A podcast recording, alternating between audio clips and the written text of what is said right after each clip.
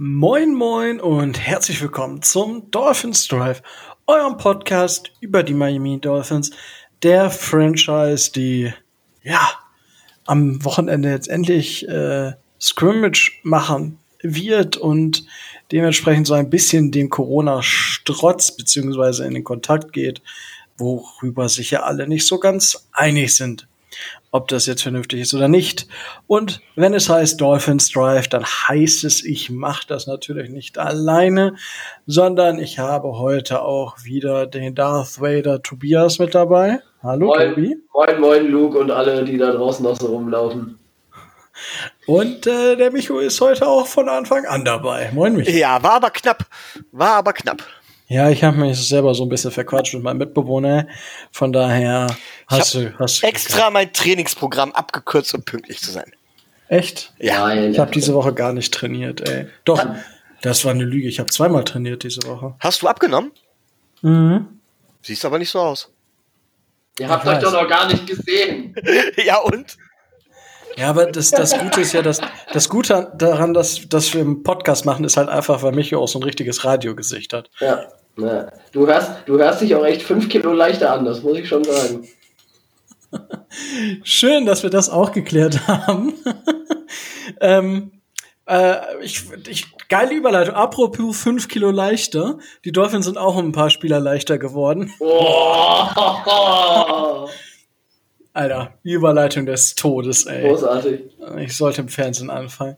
Ähm, ja, ich glaube, letzte Woche haben wir die Verletzung von Vince Beagle noch durchgesprochen und genau irgendwie fünf Sekunden, nachdem wir die Aufnahme beendet haben, äh, wurde auf Twitter gepostet, hey, dieser Sam Eguavone ist jetzt übrigens wieder von der Covid-Liste runter. Äh, War, war, das war der doch, oder? Ja, Fünf Sekunden? genau, richtig. Das war, also, ich, habe ja, ich meine, das Ende der letzten Folge werdet ihr natürlich alle noch in eurem Gedächtnis haben. Und ja, ich bin ja über Twitter gegangen und dann aktualisiere ich, nachdem ich die Aufnahme gestoppt habe und ho hoch, also die Sachen runtergeladen habe und zack, ja, Sam Eguavone ist runter. Wunderbar. Ja, dann fange ich einfach mal an mit der, ich sage mal, größten Überraschung. Und zwar haben wir Curtis Weaver gecuttet mit der Intention, dass wir ihn auf die Injury Report Liste bekommen, wenn er das Waiver übersteht. Kurze Erklärung dazu. Es ist so, dass äh, Spieler, die weniger als drei oder vier Jahre in der NFL gespielt haben, dass die bei Minor Injuries nicht auf die, direkt auf die IR-Liste gesetzt werden können. Das soll verhindern, dass junge Spieler ähm, einfach wahllos auf die IR gesetzt werden und eben nicht ins Practice Squad gehen, weil das ist ja nichts anderes. Da können die anderen Vereine sich ja auch bedienen. Ähm, aber ja, dementsprechend haben wir ihn gecuttet ähm, oder gewaved und äh, die Browns haben eiskalt zugeschlagen und sich die Dienste unseres Fünftrunden-Picks dieses Jahr gesichert. Ähm, es waren sehr, sehr viele überrascht, aber also so als das rauskam, ähm, ich, ich erzähle es einfach mal, dann könnt ihr gleich, äh, waren alle irgendwie so ein bisschen super überrascht. So, was? Oh mein Gott, auch ich war so, hm, okay, interessant. Aber irgendwie hat sich das Ganze inzwischen so ein bisschen gelichtet. Ähm, Tobi, was war denn so dein erster Gedanke, als du davon erfahren hast? Ähm, die ähm, Dolphins warten nicht, äh, warten nicht besonders lange oder warten, äh, warten nicht sehr lange damit, ähm, Spieler, von denen sie merken, dass sie das Potenzial oder dass sie vielleicht das, was sie einigermaßen hätten, ähm, nicht erreichen in den, im Trainingscamp, ähm, dass sie da kein Risiko eingehen und äh, da nicht ähm, leichtfertig ähm, die, die Roster-Spots belegen ähm, für Spieler, von denen sie nicht zu 100% überzeugt sind. Gerade in Covid-Zeiten ist das aus meiner Sicht äh, nicht gerade das Schlechteste. Und ähm, das, was man so aus dem, aus dem Training gehört hat, war jetzt das, was Curtis Weaver so in den ersten ein, zwei äh, Wochen bei den Dolphins geleistet hat, nun ähm, nicht wirklich sonderlich überzeugend.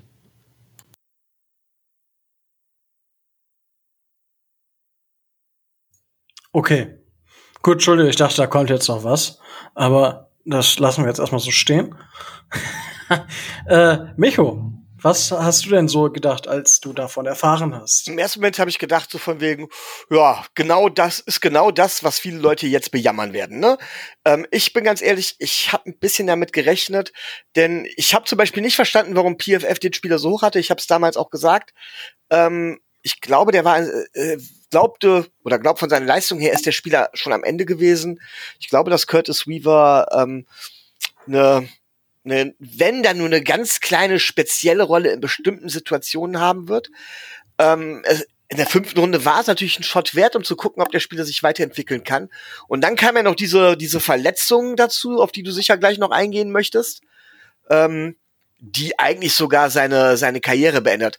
Wir können jetzt natürlich lang darüber diskutieren, ob so eine Verletzung eine meine Injury ist, aber da war das letzten Endes ja, ja, ich sag mal alternativlos. Vor allen Dingen auf IR wenn mich nicht alles täuscht, würde er doch letztendlich auch einen Roster-Spot, nee, einen Roster-Spot nicht beanspruchen, aber er wird zumindest Salary Cap belasten. Und das ist dann halt komplett unnötig. Äh, bei einem Spieler, wo man weiß, er wird sich im Grunde genommen nicht mehr entwickeln und dass er wirklich jemals wieder gesund wird und professionell Sport spielen kann, äh, es auch eher unwahrscheinlich. Von daher, so what? Ja. Also ich hätte bei dir jetzt noch gerechnet damit, Oh mein Gott, wir haben fünf Runden Pick verschwendet. Nö. okay, okay, okay. Ähm, ja, ähm, zu der Verletzung, ähm, da hat unser Medizinexperten, der Philipp Genseke, der war ja auch schon mal hier, äh, den können wir irgendwann mal wieder einladen. Also Philipp, du bist hiermit herzlich eingeladen. Dann reden wir mal über alle Verletzungen, die unsere Dolphins so haben diese Saison. Ähm, und zwar ähm, hat er bei uns in der Gruppe gepostet. Für alle, die das nicht gelesen haben, lese ich es jetzt einfach mal vor, damit auch alle wissen, was verletzungsmäßig da Phase ist. Er hat dafür extra seine Pause geopfert. Erstmal Chapeau dafür und äh, dann kam Folgendes. Long story short. Sesamoiditis, ja, Sesamoiditis ist eine Entzündung an einem kleinen Knochen im Fuß. Kann zig verschiedene Ursachen haben. Ist am Ende auch egal, woher es kommt. Wenn du den Fuß circa ein Jahr gar nicht belastest und danach für zwei bis drei Jahre spezielles Schuhwerk trägst, kann es manchmal in Klammern je nach Studie in 30 bis 60 Prozent der Fälle, Klammer zu, komplett ausheilen. Im Leistungssport ist es aber in der Regel das Karriereende und wird bei Profis je nach Ursache sogar als Berufskrankheit anerkannt. Insofern schade, aber genau richtig, da keinen Rasterspot zu riskieren. So, ähm, natürlich ist jetzt die Frage, war das ähm, am College nicht äh, schon zu sehen? Und ja, das ist natürlich die Frage. Und irgendwie finde ich es ganz schön witzig, weil alle haben bei uns so rumgerätet, Tour und ja, wann wird der Junge im ersten Jahr überhaupt fit werden? Und der Bursche spielt halt. Also er entwickelt sich halt jetzt schon, was man so aus den Camp Reports hört. Und es ist überhaupt keine Beeinträchtigung mehr. Gucken wir mal, bis er den ersten Hit bekommt. Aber jetzt fällt auf, okay, bei Curtis Weaver, und das ist nämlich die Situation, die wir bei Tour, wo einige bei Tour ja ein bisschen Angst haben dass man ihn nicht genau untersuchen konnte. Und bei Curtis Weaver sieht man jetzt, was passiert. Wir konnten im, im Draft-Prozess eben nicht ihn durch unsere medizinische Abteilung checken lassen, sondern hat, man hat halt nur von außen Insight bekommen und dementsprechend hat man ihn dann da gepickt. Und ich denke, viele Teams waren sich dessen bewusst, weswegen dieser Drop in Runde 5 auch irgendwie erklärbar ist. Weil es haben sich super viele gefragt, äh, was ist denn da? Wieso ist der denn jetzt gar nicht mehr da? Oder wieso ist der noch in Runde 5 zu haben? Und das wird äh, eine Erklärung sein und netter Punkt äh, an der Seite, den Brian Flores gesagt hat, ihr da draußen wisst halt auch nicht alles, was hier drin abgeht. Und das erklärt dann halt auch einiges. Insofern fand ich es auch schade, weil ich habe mir durchaus einiges von ihm versprochen, auch wenn er von einem nicht ganz so geilen College kam im Endeffekt, beziehungsweise Boise State jetzt nicht so die Gegner hat. aber nichtsdestotrotz ist seine Leistung ziemlich ansprechend. Und eigentlich muss man davor umso mehr Respekt haben, wenn man weiß, dass er sowas hat und wie sich das dann eigentlich schon ausgewirkt haben muss. Aber ärgerlich. Ähm, wenn ich da noch mal kurz reinspringen darf. Darfst ähm, ja, das Problem mit der Verletzung ist ja, ähm, beziehungsweise äh, es ist nicht, ich glaube, es ist nicht das, wobei, wo man vor Tour Angst hat. Äh, bei Tour ist es halt die Frage, ähm, wenn oder wäre die Frage gewesen, ob die Verletzung nicht, da, ob die Hüfte äh, dem Sport, äh, dem so einem Kontaktsport Widerstand hält. Und es gab ja die Beispiele dafür, während bei ähm, Curtis Weaver war es ja so, dass man nicht weiß oder dass man das gar nicht sehen konnte, ähm, weil er ja auch quasi keine Schmerzen signalisiert hat. Und das kam ja erst jetzt. Und dann haben wir einfach gesagt, der Spieler hat auch nicht mehr das Niveau, dass es sich lohnt, darauf zu warten. Das ist bei Tour auch anders. Tour hat natürlich ein ganz anderes Niveau, weswegen man da auch das Risiko auch eingegangen ist. Also ich finde, die beiden Sachen kann man da nicht so, so einfach vergleichen. Ja, hast, hast also ist definitiv ein Punkt. Ähm, ich, ich wollte eigentlich auch jetzt die nicht eins zu eins vergleichen, sondern eher auf diesen, was wir vor dem Draft in ein, zwei Folgen auch gesagt haben. Man weiß nicht so ganz um die Gesundheit der Spieler oder man weiß nicht so ganz genau, wie die performen. Und das ist eben ein, eines der Beispiele. Natürlich, jetzt hat es uns getroffen. Ähm, aber ja, also ich bin aber, gespannt. Aber ich sag mal, ich sag mal so, für den Fünftrunden-Pick, selbst wenn man es gewusst hätte, hätte man den Shot ruhig wagen können. Weil wenn Curtis Weaver Entwicklungspotenzial nach oben gehabt hätte, wäre das in der fünften Runde ein absoluter Ziel gewesen. Aber das war halt eben die Frage. Ne? Ich glaube, ja, ich das, ist, das ist viel gravierender als die eigentliche Verletzung. Ich glaube tatsächlich, dass Curtis Weaver, selbst wenn er die Verletzung gehabt hätte, den Cut wahrscheinlich nicht geschafft hätte. Und deswegen finde ich das so, pff, okay, dann halt. Ne? Er wäre dann wahrscheinlich ins Practice Squad gewandert. Vielleicht, ja. Ja. Ähm, was man natürlich hier dann sagen muss, wenn man sagt, oh, das ist ja scheiß Chris Grier, was fällt diesem Apfel ein, ja? Ähm, gut, ich meine, Tobi kennt diesen, da gibt's ja so einen Spieler, den wir gedraftet haben, wo Tobi dem schon eine Hall of Fame Karriere angedichtet hat, der jetzt Police Officer ist. Ja, richtig. Äh, Asiate haben wir in der vierten oder fünften Runde gepickt. Mm, ich glaube, damals war das sogar auch fünfte Runde, meine ich. Ja, also da sieht man so ein bisschen, was man denn erwarten kann in der Runde 5. Ja? Also das kann mal wirklich gut gehen.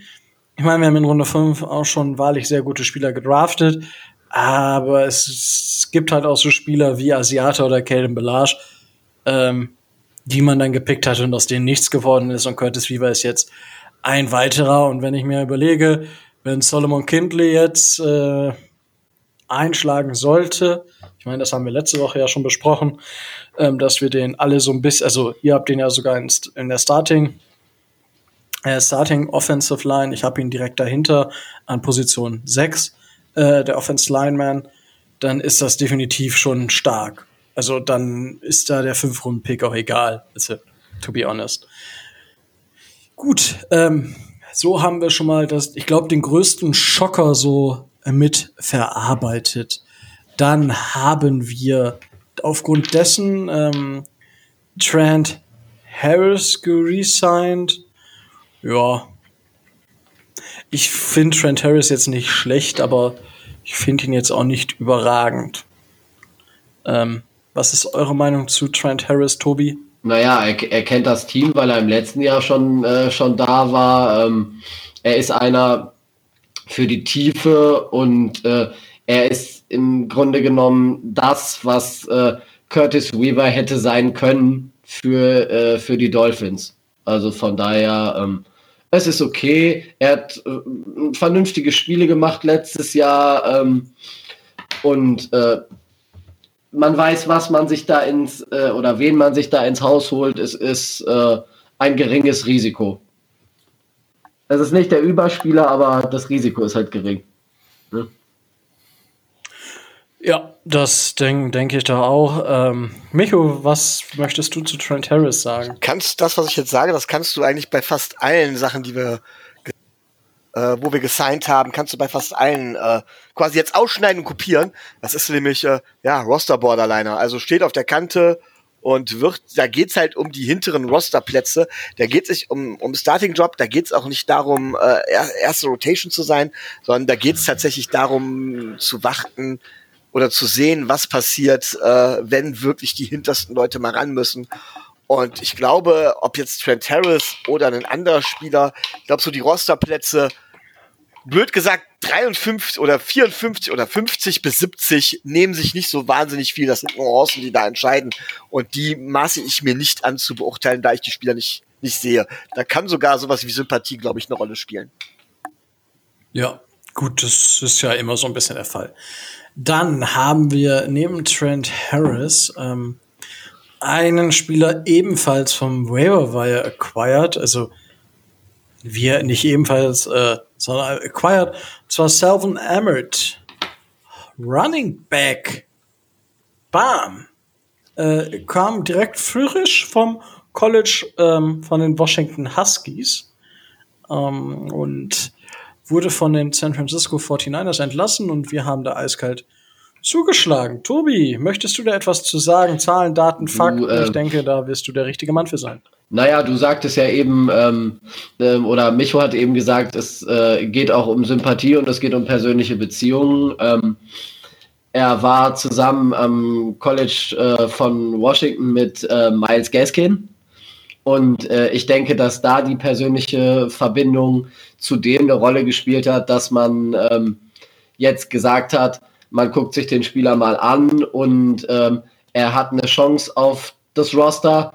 Ähm, wenn ich auch ganz ehrlich sagen muss, eine, äh, gerade was die Running Backs angeht, eine äh, sehr geringe, denn ähm, da sehe ich ihn maximal als äh, Nummer 5 oder 6. Also die Chance, dass er, dass er dann letztendlich nicht im Practice Squad landet, ist relativ gering.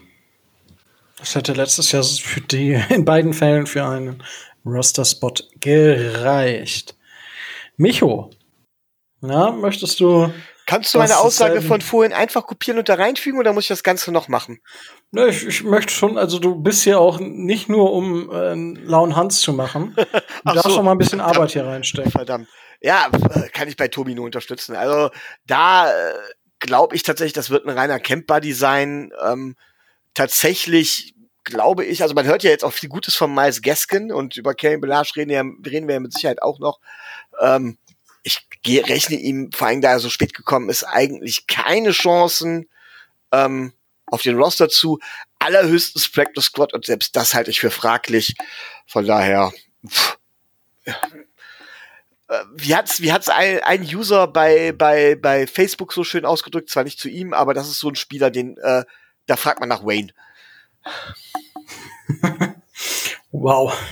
Ja, ja, gut. Äh, ich denke, mehr so braucht man dazu auch nicht sagen. Also, er hat sich zwar in seiner Zeit bei den Washington Huskies von Jahr zu Jahr verbessert, hat einen höheren Workload bekommen. Also, er hat eine persönliche Entwicklung ähm, quasi genommen und hat im letzten Jahr dann sogar 1000 Yards Rushing geknackt, ähm, was im College jetzt auch da gibt's halt durchaus mehr Spieler, die mal diese 1000 Yards knacken. Gibt's ja sogar Spieler, die laufen 2000 Yards pro Jahr. Ähm, hat auch jetzt nichts Überragendes im Receiving geleistet. Von daher, ich bin gespannt, gerade was du ja schon gesagt hast, Micho, mit Miles Gaskin, der taut wohl inzwischen so ein bisschen auf. Ähm, wird sich so, beißt sich so an dieser Position Nummer drei der Running Backs an. Und du hast gerade schon unseren ehemaligen Running Back angesprochen.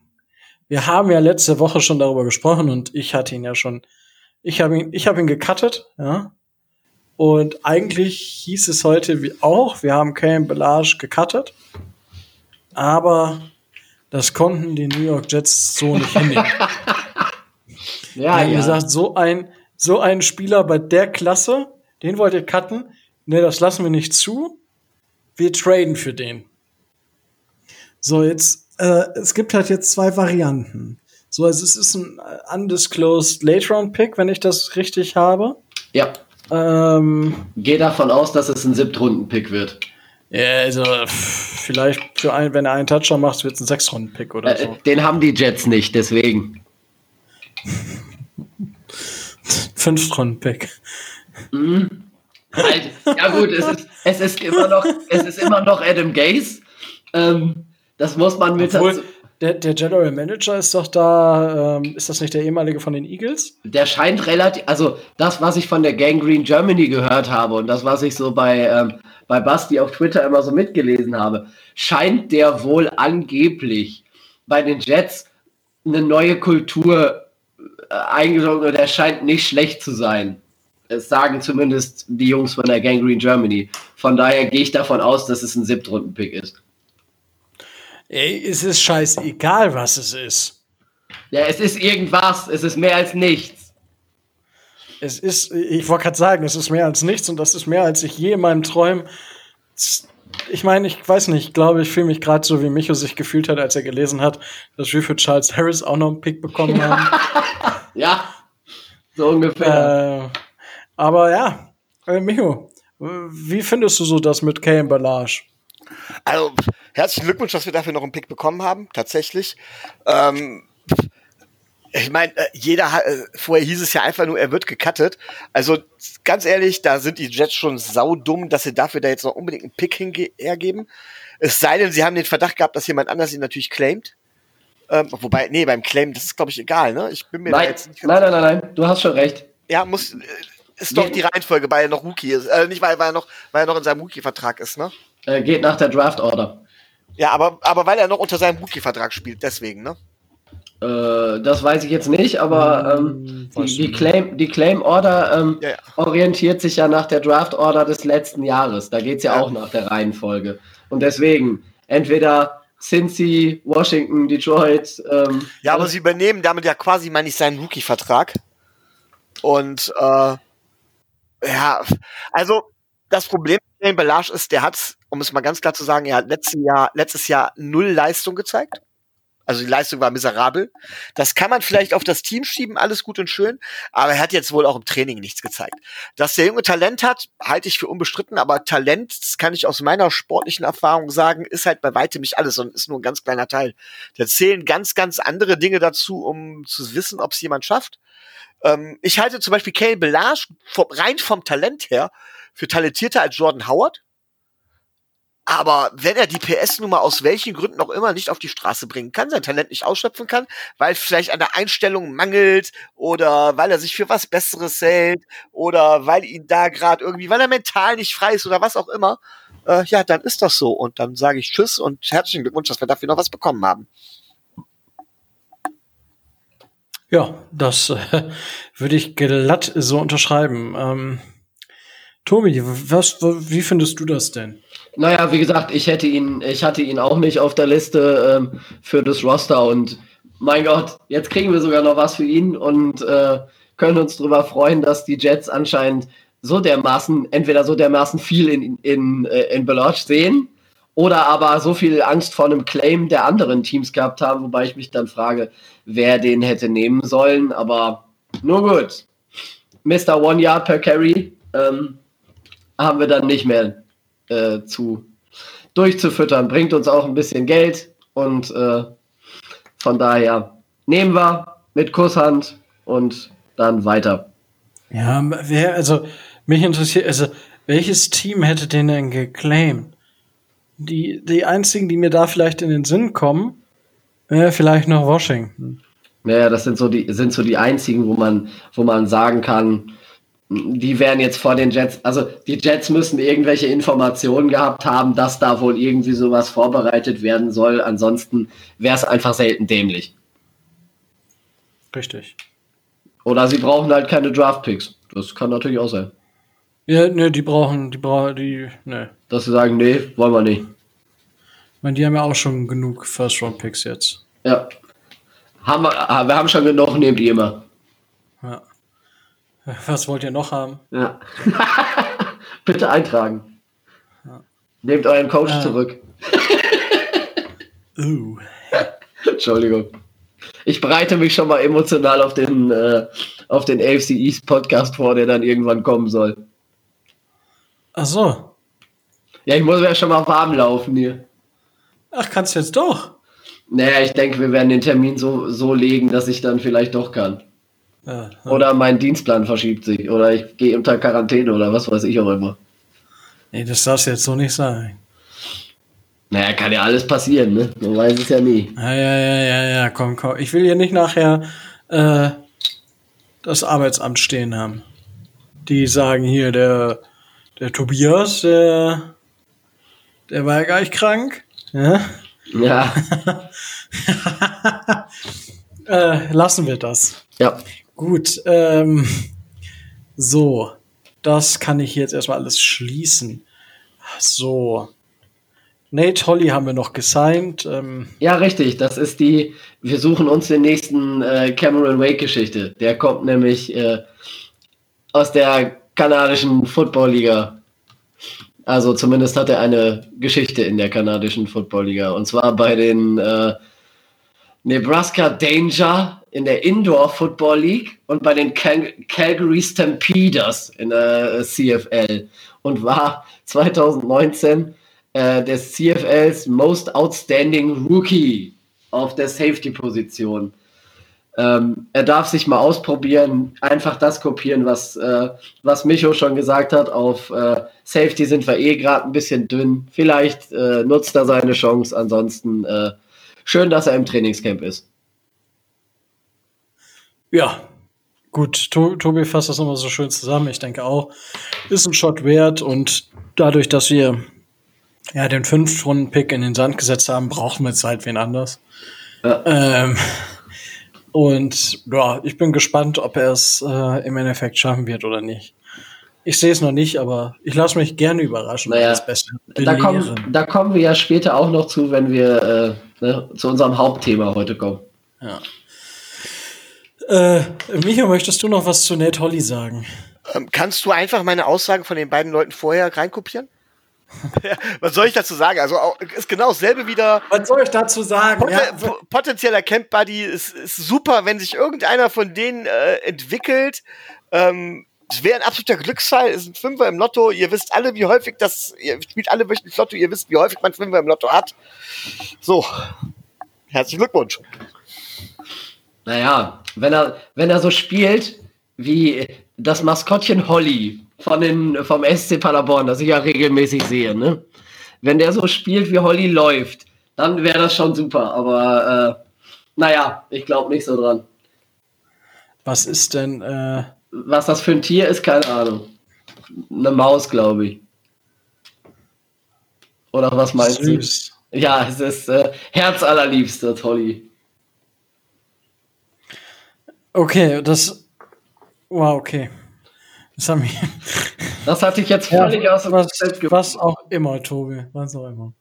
Ja, Und, ja. Ähm, dann, ähm, überleg gerade direkt Dolphins related, haben wir nur noch, dass am Samstag vermutlich Scrimmage-Training äh, stattfinden wird im Stadion. Also mal eine ganz coole Geschichte. Ähm, ja, ich glaube, sonst haben wir nicht wirklich mehr was, oder? Ja, also äh, man könnte vielleicht noch erwähnen, dass äh, Xavier Howard sich so langsam auf dem Wege der ja. Besserung befindet und äh, zwar noch auf der Covid-19-Liste steht, aber schon wieder trainiert, auch im näheren Dunstfeld der Mannschaft trainiert, aber halt eben noch nicht mit der Mannschaft trainieren darf. Dass er da noch so ein paar Stufen äh, zu nehmen hat, bevor er wieder ins Mannschaftstraining einsteigen kann. Ähm, es wird damit gerechnet, dass das im Laufe der nächsten Woche passiert. Das sind doch mal positive Nachrichten. Ja, also was das angeht, ist es positiv. Und die nächste positive Nachricht, die wir noch haben, ist natürlich, äh, wo du gerade schon das Stadion äh, äh, ange, äh, angesprochen hast, äh, es wurde jetzt bekannt gegeben, dass äh, beim ersten Heimspiel der Dolphins gegen die Buffalo Bills ähm, Zuschauer ins Stadion dürfen. Insgesamt, glaube ich, 13.000 ja. sind. Äh, Ob ich das so gut finden soll? Ja, das, äh, das ist die Frage. Ich kenne das Konzept, was der Tom Garfinkel ähm, vom Hard Rock Stadium da äh, aufgestellt hat und was der der Liga vorgelegt hat. Ich kenne es jetzt nicht im Detail. Ähm, man hatte aber gehört, dass es ein relativ gutes und somit das beste ähm, Konzept der Liga ist. Aber ob ich das trotzdem gut finden soll, dass ähm, gerade jetzt, wo in Deutschland ähm, wahrscheinlich bis zum Ende des Jahres keine ähm, Großveranstaltungen mehr äh, vor Zuschauern stattfinden dürfen ähm, und eingedenk der Zahlen, die es in Amerika gibt, ob ich mir da dann äh, ein Spiel mit 13.000 Zuschauern in Miami vorstellen kann und ob ich das gut finden soll, das halte ich für sehr fraglich. Ehrlich gesagt. Ja, eben. Deswegen, also ich bin da gerade in Miami.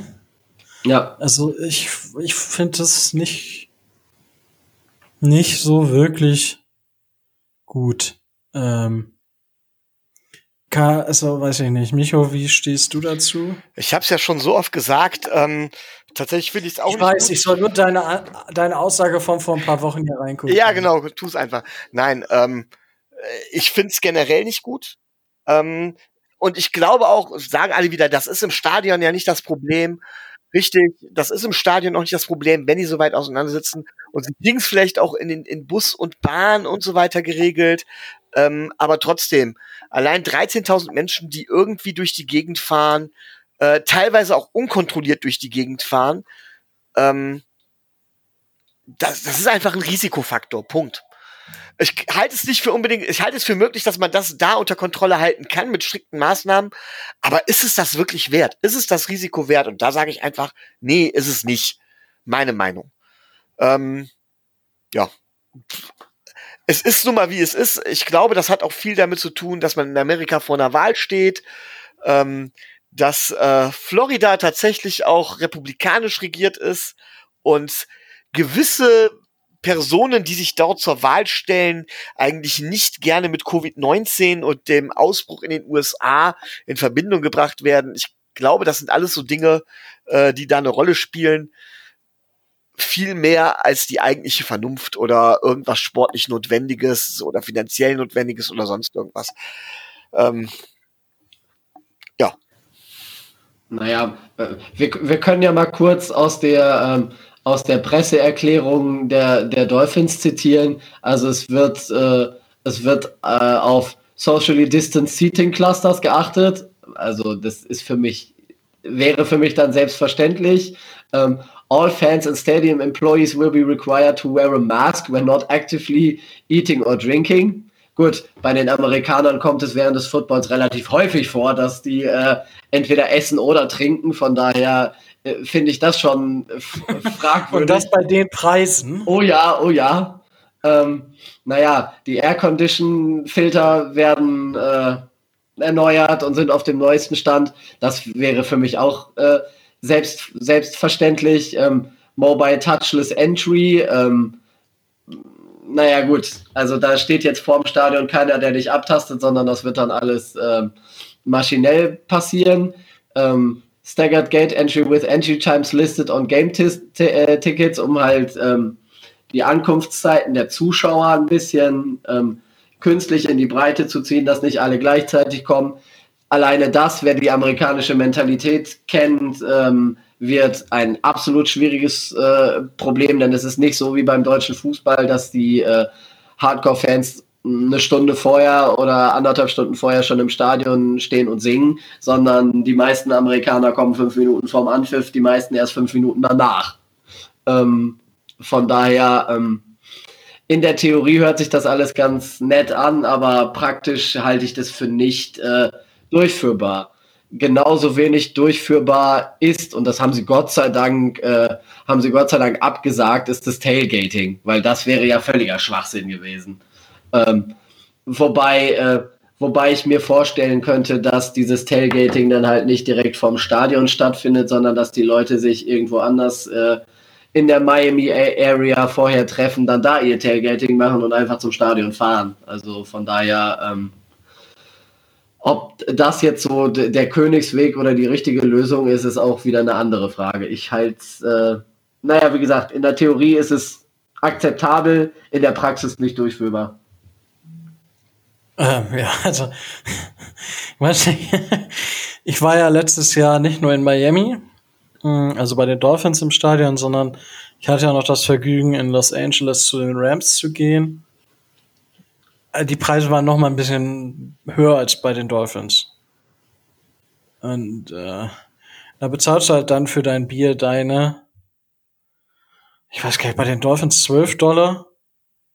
Und das habe ich bei den, also für ein Bud Light, also nicht mal mehr richtiges Bier. Ähm, bei den Rams habe ich gleich, da hätte das, glaube ich, 16 Dollar gekostet oder so. Äh, packst ja auch nur im Kopf. Deswegen finde ich das ja schon äh, krass. Ähm, wenn die jetzt, das, wo wollen die mit dem ganzen Geld dann hin? Die ganzen Football-Fans. Ich gibt ja nicht so, was sie kaufen können. Hat ja alles zu. Verrückt.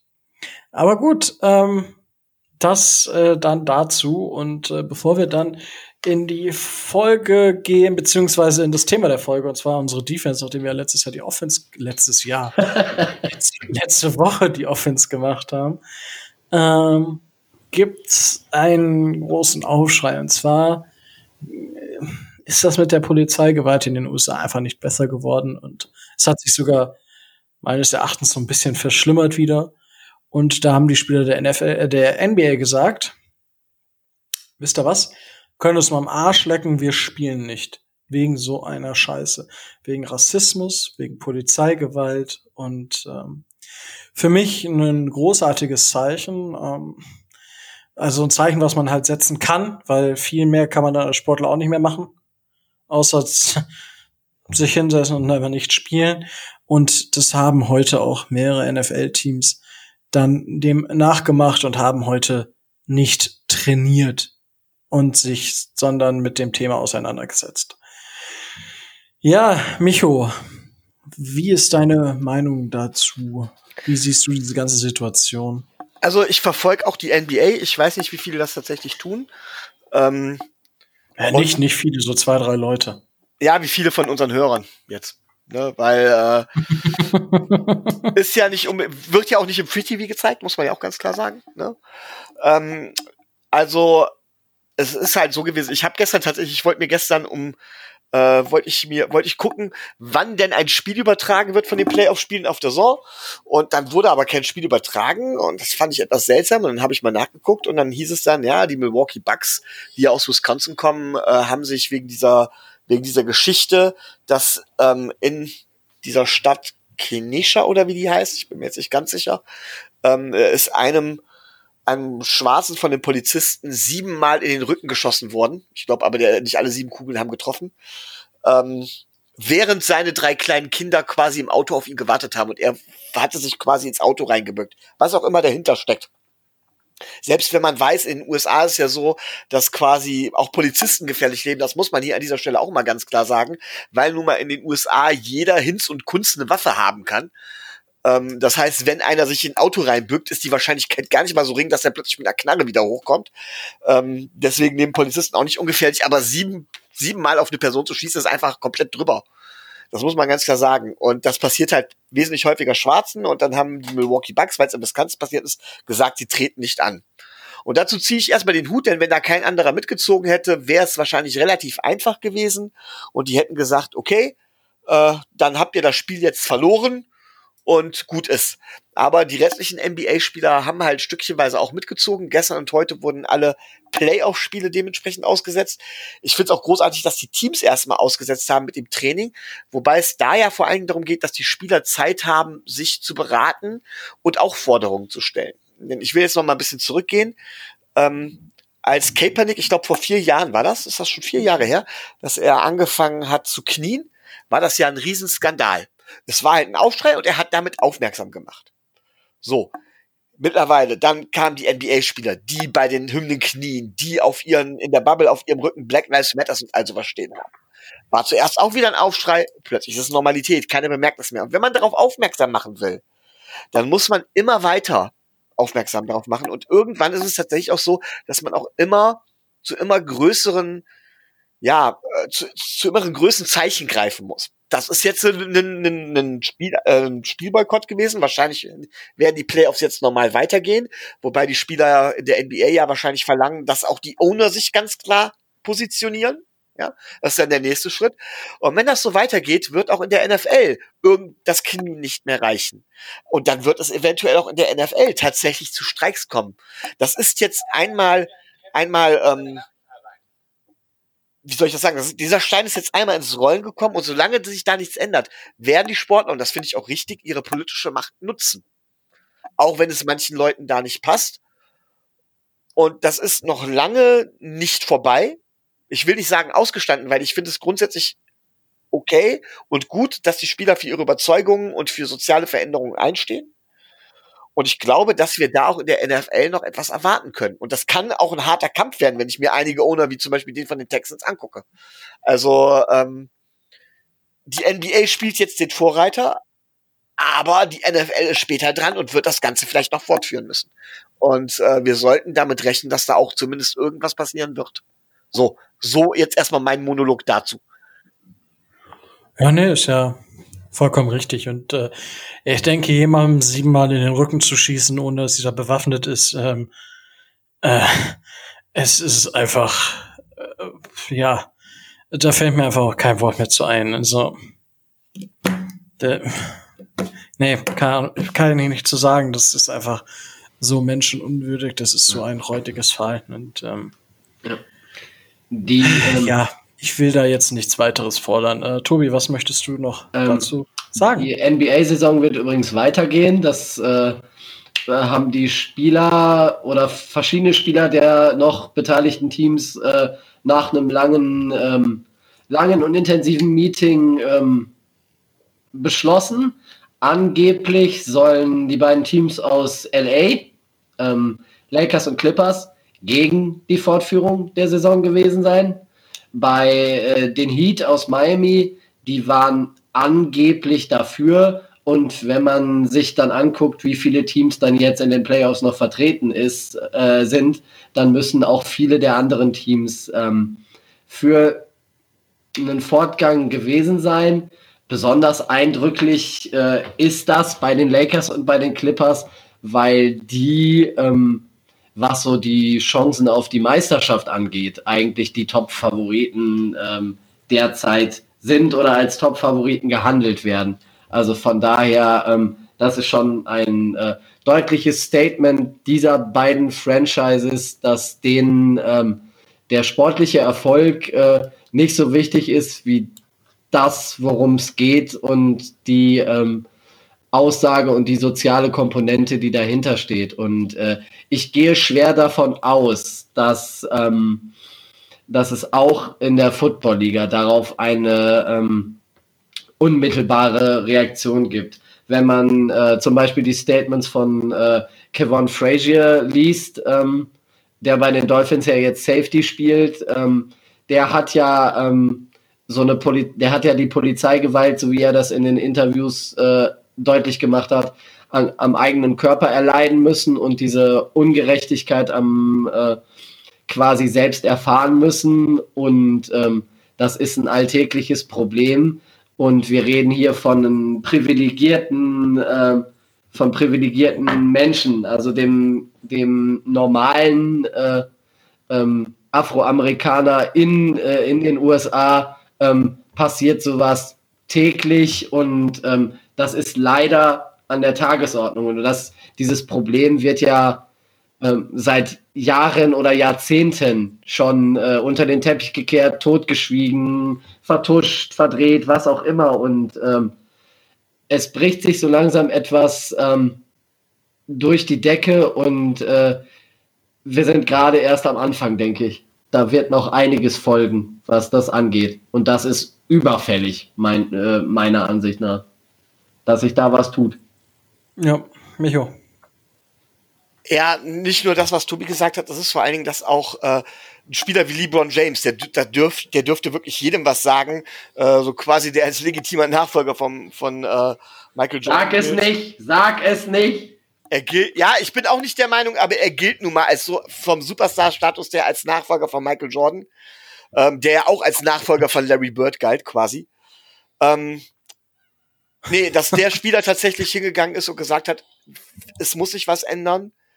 Wir werden es, äh, wir, sonst, sonst wird es tatsächlich zu einem Abbruch geben und wir verlangen von den Ownern, dass sie sich äußern. Also wenn so ein Superstar sich ganz konkret äußert, dann ist das schon wichtig. Und tatsächlich wollte der Schwiegersohn, glaube ich, war es von Donald Trump, der möchte sich oder oder war es oder war es sogar der Sohn, der Donald Trump Jr. oder Jared Kushner, ich bin mir nicht ganz sicher. Einer von den beiden hat gesagt, äh, sie werden sich jetzt mit LeBron James treffen, um, um mit ihm darüber zu diskutieren. Und LeBron James hat wohl gesagt, danke, kein Interesse mit euch. Ja. So. Äh, Aber ich möchte eine Sache noch, es sind nicht nur die Spieler. Ich weiß nicht, wer das mitbekommen hat. Ich glaube, war es ein CNN-Reporter oder ein ESPN-Reporter? Ich weiß es gar nicht mehr. Gestern. Ehemaliger, gestern, ehemaliger Spieler. Kenny Smith. Aber während der Sendung, das ist ja, ja. genau, während der Send während einer Live-Sendung ist der aufgestanden und hat gesagt, ich solidarisiere mich mit den Spielern, ich breche die Sendung ab und verlasse jetzt das Studio. Und das hat er getan. Und das fand ich auch. Das, das, das finde ich, das ist genau die Solidarität, die erzeugt werden muss und das ist genau das, wie es weitergehen muss. Und davor ziehe ich wirklich den Hut. Mehr noch als vor den Superstars, die, sage ich mal, sowieso Millionen, mehr noch als jeder NFL-Spieler, die Millionen in der Tasche haben, die vielleicht auf das Geld auch noch verzichten können. Vor den Journalisten ja, ziehe ich wirklich aber, den Hut. Wirklich. Aber, also ich sag mal, ähm, ja, aber ich sag mal, in der Situation ziehe ich auch vor allem LeBron James den Hut, weil auch, das ist keine Frage. Weil, also, ich, weil der ist, der ist für mich schon wieder so weit, der hat so viel Geld verdient, das interessiert den rein gar nicht. Für den, für den geht's um den Titel mit den Lakers. Ja, äh, was für den wahrscheinlich so das größte, dann der nächste große Schritt in seiner Karriere wäre, äh, wo er das nächste Team dann wirklich dazu bringt, äh, den Titel zu holen. Ähm, ja, ähm, deswegen da auch. Es ist verrückt übrigens. Ähm, kleiner Fact am Rande: Der Boykott der NBA ist genau vier Jahre auf den Tag, als ähm, Kaepernick das erste Mal äh, aufs Knie gegangen ist. Lange genau Zeit. Und es hat sich nicht viel geändert. Das ist traurig. Aber es ist halt auch fast schon vier Jahre ein gewisser Tyrann, möchte ich ihn fast nennen, an der Macht in den USA. Und ähm, hoffen wir einfach, dass sich da was ändert und dass wir dann ein, auch in der Bevölkerung der USA, auch wenn es, ich glaube, es vielleicht erst etwas wilder wird, weil eben die Supporter von Trump das natürlich dann alles in Frage stellen und Trump vielleicht auch noch mal Feuer ins äh, Öl ins Feuer gießt, aber ich hoffe, dass wir dann 2021 mal in in ein cooles Jahr starten können und nicht so wie dieses Jahr. Also 2020 ist inzwischen was für ein kranker Scheiß, was für eine kranken Welt leben wir momentan, ey. Holy fuck. Aber gut, ähm, ja, ähm, das dazu. Ich hoffe einfach, dass ja, dass man inzwischen, dass man irgendwie einen Dialog aufbauen kann und dass sich auch in der Bevölkerung der USA etwas ändert, weil also ja, mir fehlen inzwischen einfach auch die Worte so. Also ich denke, es gibt nichts Vernünftiges, als sich der mit der Black Lives Matter ähm, Bewegung zu ähm, sag mal schnell ähm, solidarisieren. Solidarisieren, danke Tobias. Ähm, und ja, das ist es nämlich. Gut. Ja, ich glaube, dann gehen wir jetzt dann so langsam nach äh, fast 50 Minuten zum Thema der Woche über. Oder haben wir noch was, was ich jetzt vergessen habe? Äh, nicht, dass ich wüsste. Also Dolphins-related haben wir nichts. Ja, wir brauchen auch nicht über Verletzungen von anderen Teams. Aber wie wär's mit Earl Thomas? Vielleicht sollte man da kurz. Weil es gibt ja Leute, die sagen von wegen, ah, wie wär's? Also, wir sind Stimmt, immer noch in okay. Ähm, okay. Lass uns das. Reden wir kurz über Earl Thomas als Überleitung zur Defense. Genau. Ähm, für mich ist, also sportlich, kann man drüber reden.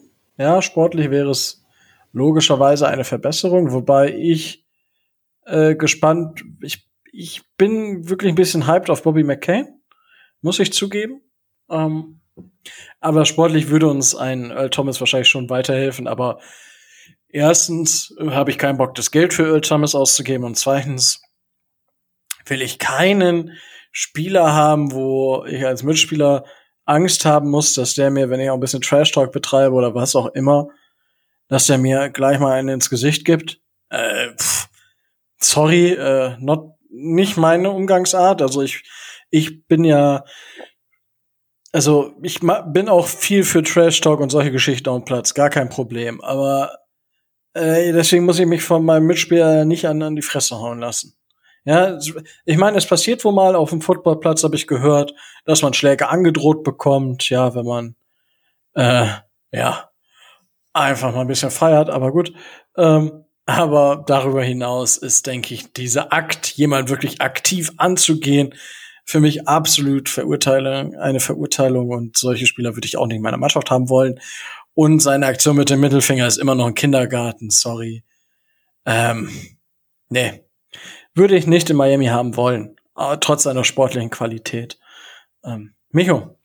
Ja, Sport, sportlich brauchen wir da, glaube ich, nicht groß drüber reden. Ich glaube, er war einer der 15 besten Safeties letzte Saison, gerade in Coverage immer noch herausragend. Ähm, so, und dann gab's, jetzt kann man über diese, über diese Schlägerei reden und ich habe, meine erste Reaktion war, ich würde L. Thomas gern bei uns sehen. Warum?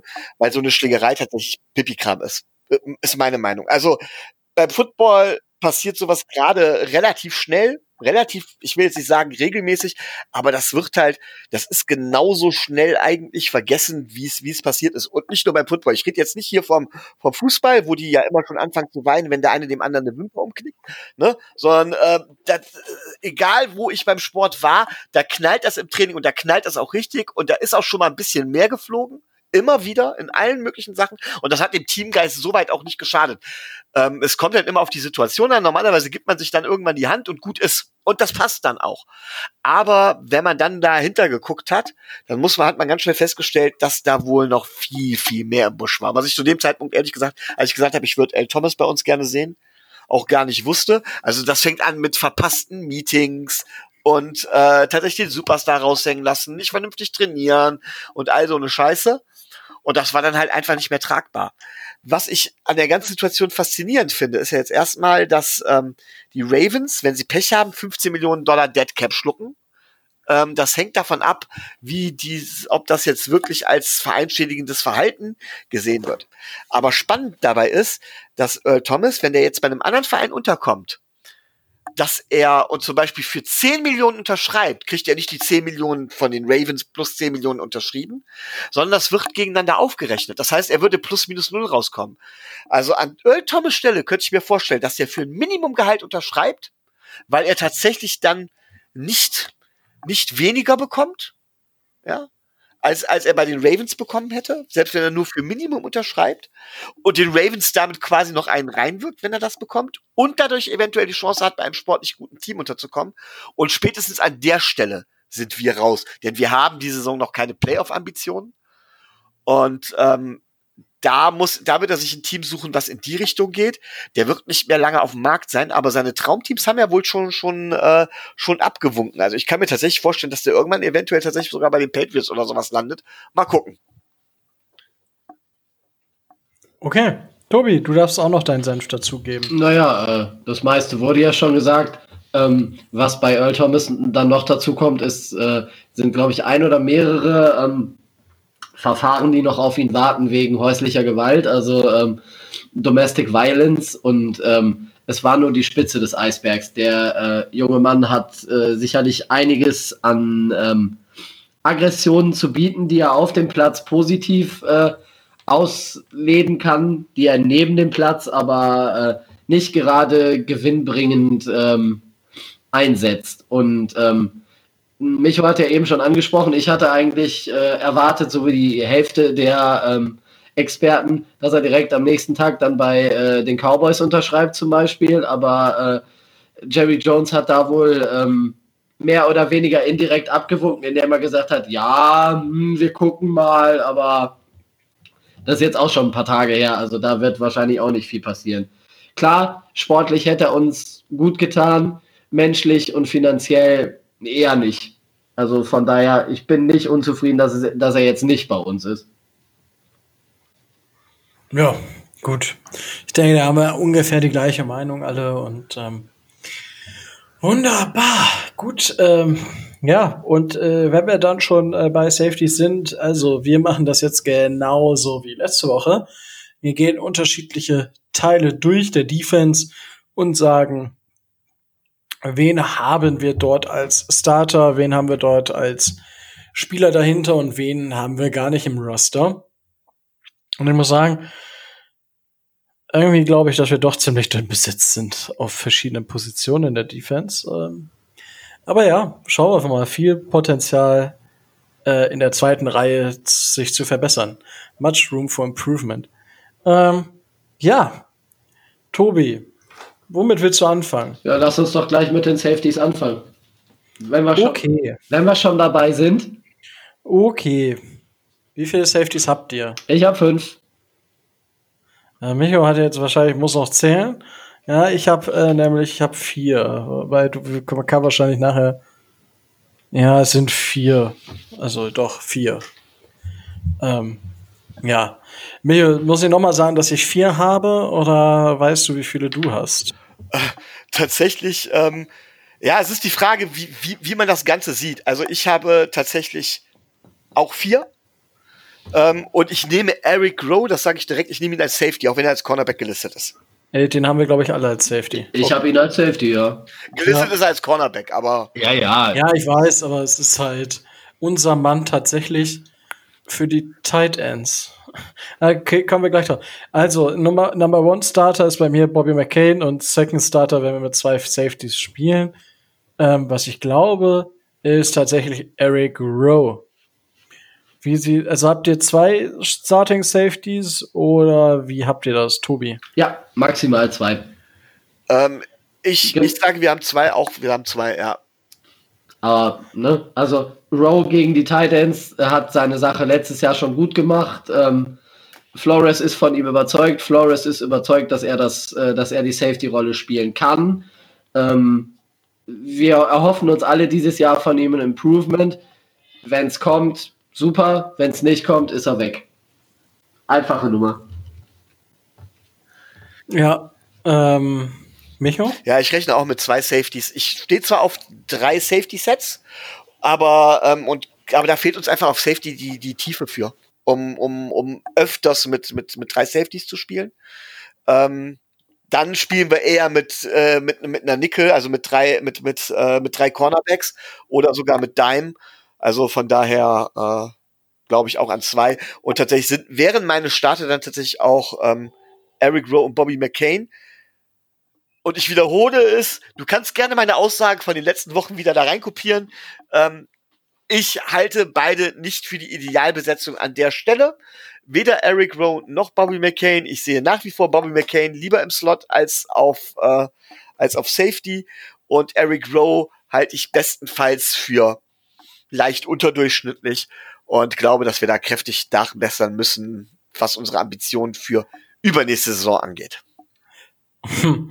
Ich würde dir tatsächlich, also da, also gut, wir, wir widersprechen uns bei Bobby McCain. Ich glaube, das, das lassen wir einfach im Raum stehen, weil das werden wir einfach in der Saison sehen, ob er wirklich seine Rolle jetzt verbessern kann in, in wirklich äh, den Safety, den man braucht oder eben nicht. Ich habe aber tatsächlich vor zwei Wochen, ich habe es nämlich jetzt, weil Twitter ist auf meinem Computer extrem langsam, ich habe es auf dem Handy gerade nicht gefunden. Ähm, ich werde es nebenbei noch mal suchen. Tatsächlich sind die Dolphins in der letzten Saison eines der Teams gewesen, die am stärksten gegen, äh, gegen Titans war. Hm. Fand ich, äh, äh, fand ich sehr, sehr überraschend, muss ich sagen. Und fand ich aber auch, das, zeigt irgendwie, dass die Entwicklung bei Rowe, der sich dann ja nachdem Minka weg ist, hauptsächlich um Titans kümmern durfte, ähm, für eine gute Sache. Ähm, nur so zur Info für alle da draußen. Und da bin ich jetzt gespannt, was da noch von kommt. Wen habt ihr denn noch im Kader dann auf der Safety-Position?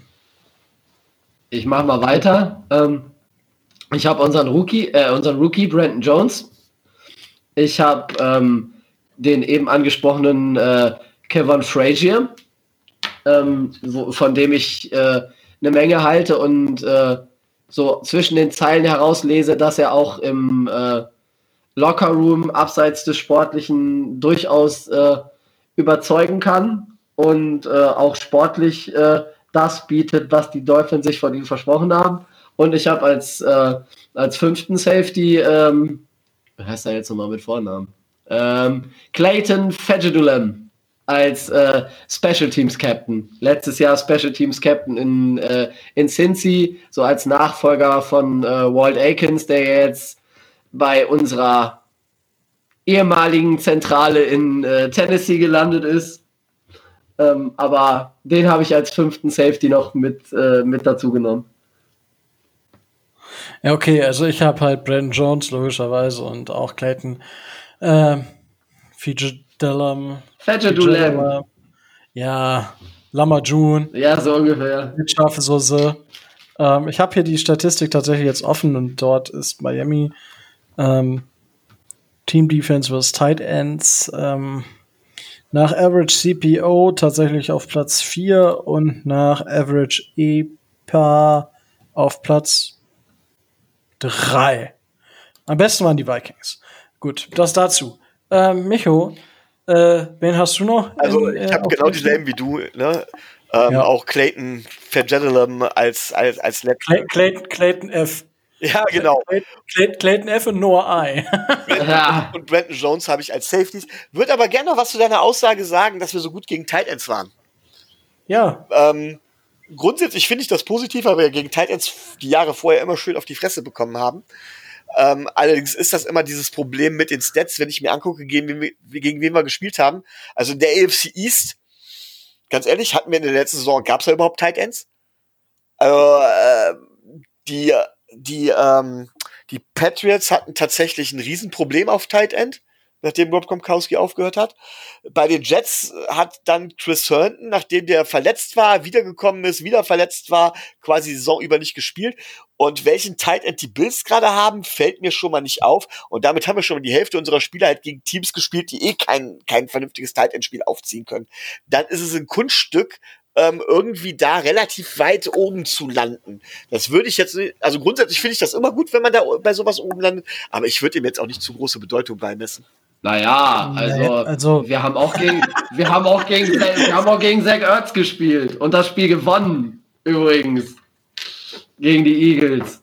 Ne? Der ist jetzt als Tight End nicht ganz so schlecht. Das gebe ich zu, ja.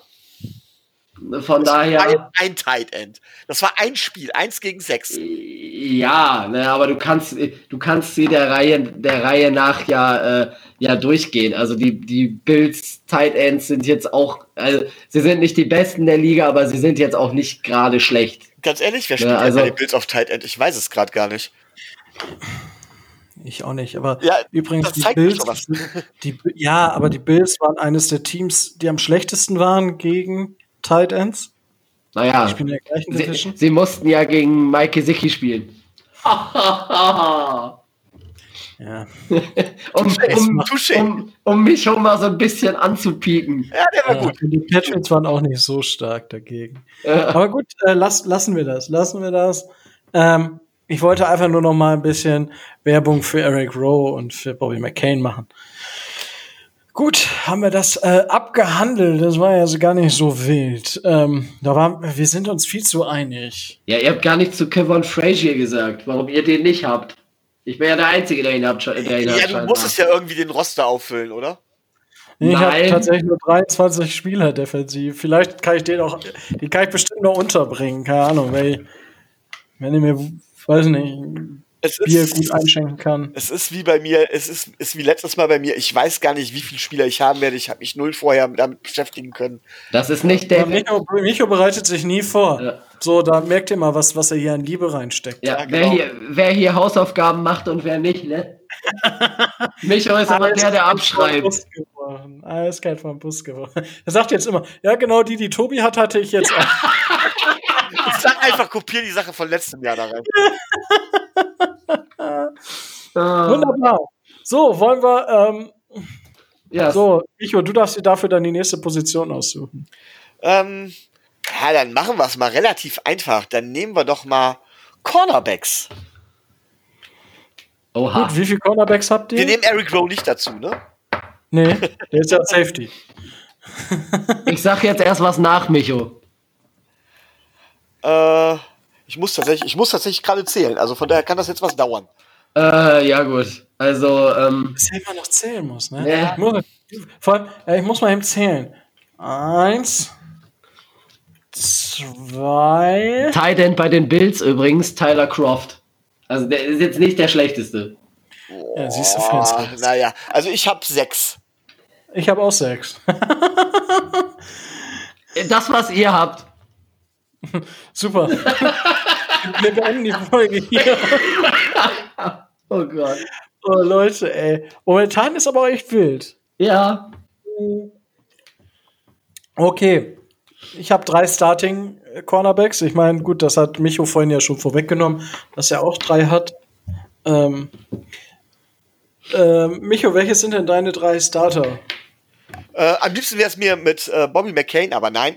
Es ist äh, Xavier Howard. Ich denke mal, dass er bis dahin wieder fit wird. Byron Jones und unser neuer Cornerback, den wir im Draft in der ersten Runde gezogen haben. Er traut sich immer noch nicht. Ja. ähm, ja. Ähm, ich habe auch diesen Biron Honnes, äh, Xavier Howard und äh, Noah Benogany habe ich halt auch ähm, als Starting Lineup.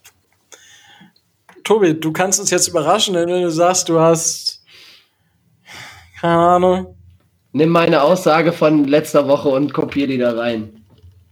zu den Starting Receiver. Alles, alles das, was ihr sagt. ich, Ja. übern ich übernehme Michos Taktik. Ja, alles klar, läuft bei uns. Ja, was Ich soll ich schon, sagen? wenn, wenn, das, wenn das so weitergeht, sind wir in zwei Minuten fertig. Finde ich, ist auch gar nicht schlecht.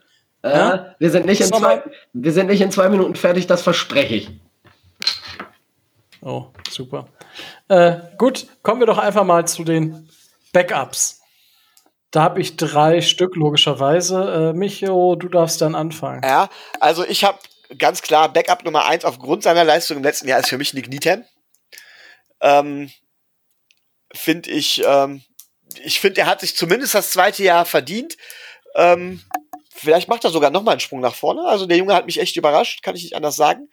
Und dann wird schwierig. Die meisten kennt man nicht wirklich. Ich habe mich dann als nächstes entschieden für Ken Webster. Ähm, ist in seinem zweiten Jahr. Ähm, denke ich von wegen als Cornerback, äh, was ich so bis ihm gesehen habe, das ist halt eine schwierige Entscheidung, aber könnte man nehmen.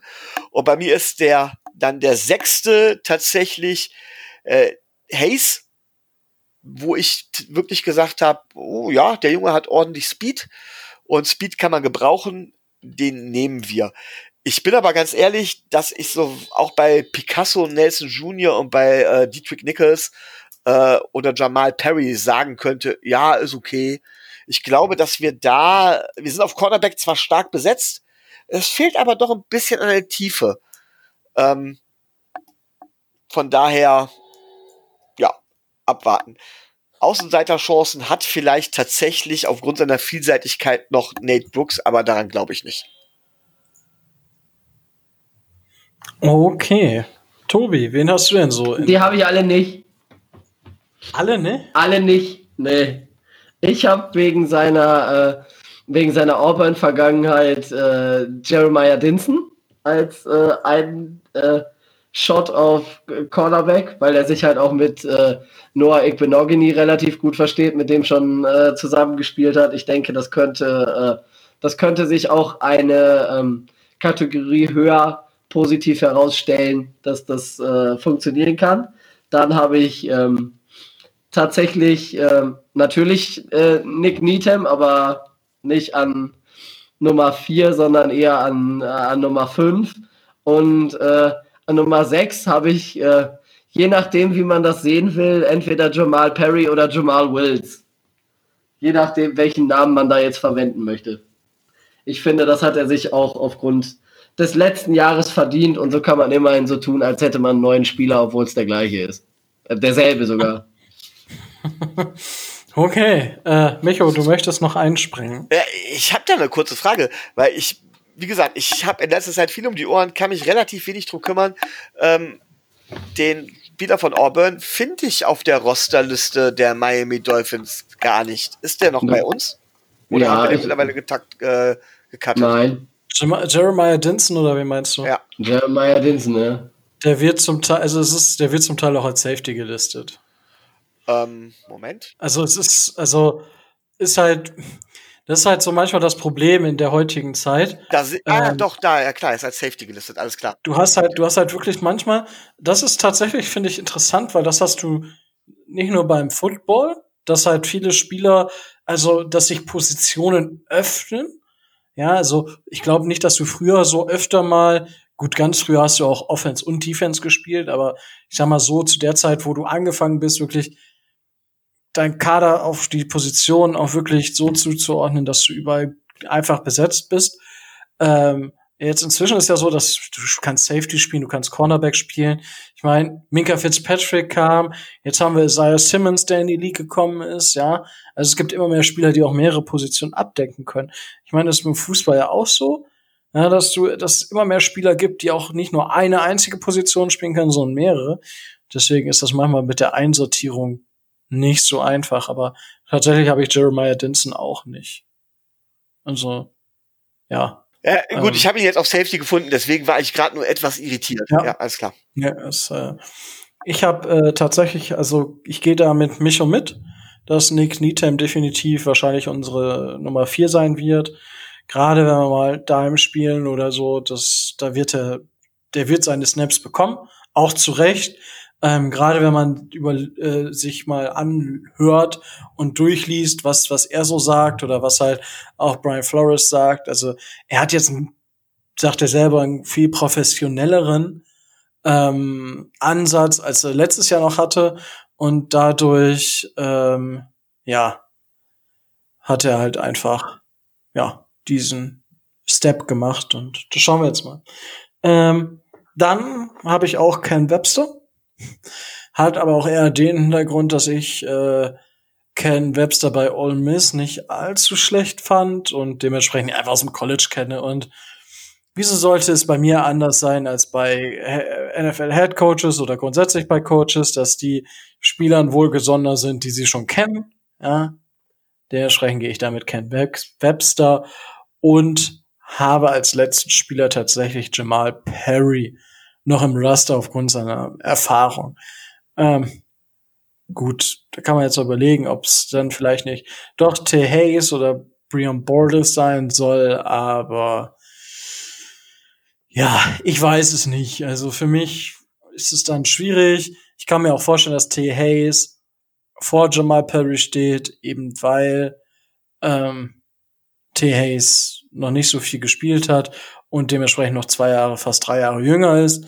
Das könnte auch durchaus eine Rolle spielen. Momentan würde ich aber eher Jamal Perry sein, aber das ist Day-by-Day-Entscheidung. Ich denke, das ist so wie Chris Greer und ähm, ja, Brian Flores morgens aus dem Bett aufstehen und dann entscheiden sie sich der oder der. Ja. Ja, das aber gut, das müsste man abwarten, wie da so die Entscheidung ist, ne? Ja, aber ich sag mal so, da sind wir. Die Starter sind relativ eindeutig erstmal, von daher. Naja, ihr beiden, ne? Hä? Die Starters sind relativ eindeutig. Ach so, die Starters, ja, das kam bei mir nicht so richtig an. Ja, da musst du mir auch mal zuhören. Aber was, was ist das denn hier? Der eine sagt, ja, mach einfach, kopier einfach meine Antworten von den letzten zwölf Jahren hier rein. Der andere hört mir nicht zu. Ich, was ist das hier für eine Arbeitseinstellung? Ja, es ist, äh ist, ist. Ist Rico schon fertig oder kann ich wieder schlafen gehen? oh, ihr Weichmühlen, ey. So, gut. Tobi, willst du jetzt äh, Linebacker oder Defensive Line? Äh, ich mach Linebacker. Ich habe äh, drei Starter und insgesamt sieben. Da gehe ich mit. Was hat Micho? Micho zählt. Micho zählt noch, natürlich. Ich, ich stelle mir Micho immer mit so einem Rechenschieber vor. No, eins. No, hier könnte jetzt ihre, hier könnte jetzt ihre Jeopardy-Musik stehen. Also ich, ich habe ich hab, ich hab sechs Linebacker und zwei Starter. Oh. Oh, ein Zwei-Linebacker-Set. Okay. Damit habe ich nicht gerechnet. Nee, also. Aber gut. Äh, ja. B -b -b -b Tobi, welches sind denn deine Starter? kommt natürlich wieder drauf an, ne, wo man bestimmte Spiele einsortiert. Aber ja, natürlich. Natürlich, äh, natürlich, natürlich. Komm, aber äh, ja, okay. Okay, äh, Äh, ja, reden wir gleich drüber, wahrscheinlich. Ähm, Tobi. Ja. Ich habe die Van Bakers äh, als die äh, auf den drei Linebacker-Spots. Ähm, Jerome Baker, für mich ganz klar ähm, erster, bester Linebacker, den die Dolphins haben, wird dieses Jahr einen weiteren Sprung nach vorne machen und wird zeigen, äh, dass er der zweitbeste Linebacker ist, den äh, Miami hat. Der besten Linebacker ist nämlich der erste Fan, das ist Calvin Neu. Ähm, für teuer Geld für den, äh, von den äh, Patriots geholt. Also der hat für mich auch eine klare, ähm, eine klare Starting-Position. Und äh, was man so aus dem Camp hört und was man so äh, von all denen hört, die drumherum sind, äh, macht wohl Andrew Van, Van Ginkel eine sehr, sehr, sehr, sehr gute Figur. Jetzt nimmt er sich meinen Überraschungsstarter, ne? Ich kotz im Strahl. Ja, beschwer dich bei Michael Dieter, äh, bei äh, hier. Michael Dieter. Genau, bei Michael Dieter. Mach ich. Ja, bei diesen, bei diesen ganzen Spielern von Wisconsin kann man ja schon mal durcheinander, kann man ja durch, durcheinander kommen. Hey, hey, hey, der eine spielt gar nicht mehr wahrscheinlich für die Dolphins, der andere vielleicht auch nicht mehr. Wir haben fast so. also, ich meinte Vince Beagle, wo wir gerade bei Linebackern waren, aber ähm, Andrew Van Ginkel hat ja, ich glaube, letztes Jahr ein Spiel oder zwei Spiele für uns gemacht. Das war schon vielversprechend. Ähm, da erwarte ich mir dieses Jahr einiges von, dass der zeigen kann, was äh, wirklich in ihm steckt und dass er den, äh, die, die Starting-Position ähm, inne haben kann und das, was man so hört, auch von dem, was ähm, Brian Flores und die Positional Coaches zum Beispiel zu, ähm, zu Macmillan sagen, das hört sich eher so an, als wenn der nicht starten würde. Ähm, AVG hat übrigens äh, sechs Spiele gemacht. So viele? War, ja? war der nicht von Saison? Auch zwölf. Oh, ja, das ist mir dann gar nicht aufgefallen. Oh, oh, oh. Das waren echt so viele? Oh Gott. Oh mein Gott, äh, Tobi, also. Ja, ich bin nicht vorbereitet. Ja. ich färbe ab. Ja, ich werde hier demnächst nochmal Mitarbeitergespräche führen müssen. Das fällt der Bonus dieses Jahr aber flach, das kann ich versprechen. Ja.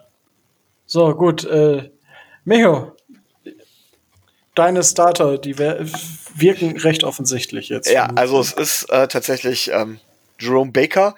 Ich will gar nicht behaupten, dass er der beste Linebacker ist, aber er ist in meinen Augen der vielseitigste. Und das brauchst du in der Defense, wie wir sie wahrscheinlich spielen werden, wirst du, äh, wirst du vielseitige Linebacker brauchen. Das ist ein großer Vorteil gegenüber fast allen anderen Linebackern, die wir im Kader haben, diese Vielseitigkeit. Ähm, und ähm, der andere, der vielleicht noch ansatzweise drankommt, der in einer anderen Richtung sehr vielseitig ist, ist halt eben Karl van Neu, für den wir viel Geld ausgegeben haben, der meiner Meinung nach sogar Starter Nummer eins sein wird, weil ich glaube, dass äh, Brian Flores um ihn herum als Dreh- und Angelpunkt die Defense aus, also die Front Seven ausrichten wird. Nicht das Backfield, aber die, äh, beziehungsweise es wird ja wahrscheinlich noch nicht mal eine Front Seven werden, ähm, die Front ausrichten wird. Das wären meine beiden Starter. Ähm, das glaube ich tatsächlich nicht. Also ich glaube, er benutzt Kyle Van Neu als Lehrmeister mehr oder weniger für Baker, ähm, ohne Baker seinen Status wegzunehmen als Captain. Ich glaube, dass Baker dadurch einfach noch mehr lernt und eben diese Position als Allrounder, als ähm, ja, als langsam sich entwickelnder Spieler der dann in den kommenden Jahren vielleicht wirklich der Dreh- und Angelpunkt der Defense werden kann. Ja, in, in, in Personalunion mit Bobby McCain. Ähm, die beiden könnte ich mir vorstellen in den nächsten Jahren, dass das ein geiles Duo wird. Aber ja, ich habe Jerome Baker, Kyle Verneu und AVG. Ähm, mit, hat den Hintergrund, dass ich wirklich glaube, dass aufgrund dessen, was Andrew van Ginke gezeigt hat, ähm, in den Spielen, wo er dann gespielt hat, dass da wirklich mit mehr zu rechnen ist. Ja, ich meine, es ist nicht so wirklich einfach.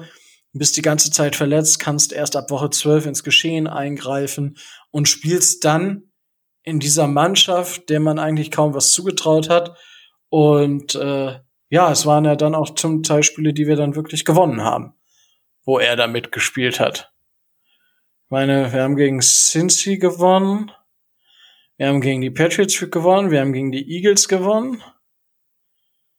Gegen die Jets das zweite Spiel haben wir verloren, ne? Das erste haben wir gewonnen, glaube ich. Und gegen die Giants haben wir, glaube ich, auch verloren. Ah ja, immerhin hat er keine negative Bilanz dann. Gut, äh, Tobi, wen hast du denn dann noch so? Ich habe noch ähm, Elandon Roberts ähm, als Backup, auch von den, äh, von den Patriots geholt. Dann natürlich äh, Raquan McMillan. Ähm, er ist kein schlechter NFL-Spieler, aber ähm, naja, es hat, er hat noch nicht so das äh, gezeigt, was er wirklich leisten kann.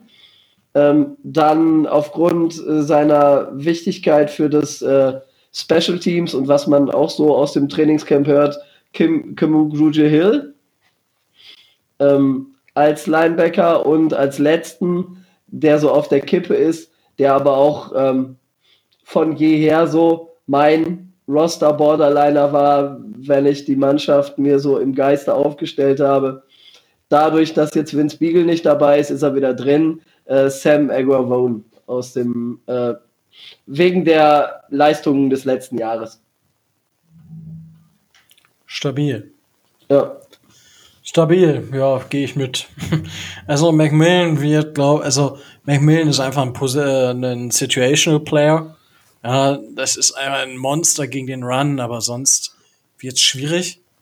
Ähm, ja, gut, Landon Roberts als Allzweckwaffe ist, denke ich, vernünftig auch mitzunehmen. Den bezahlen wir auch so ein bisschen Geld. Kamugujir Hill ist auch einfach dadurch, dass wir ihn geholt haben und einigermaßen bezahlen, definitiv ein sicherer Roster-Spot und Sam Aguavone. Er hatte so seine Flashlights letzte Saison. Ich weiß nicht, ob, ob er darauf jetzt, also das halt häufiger zeigen kann.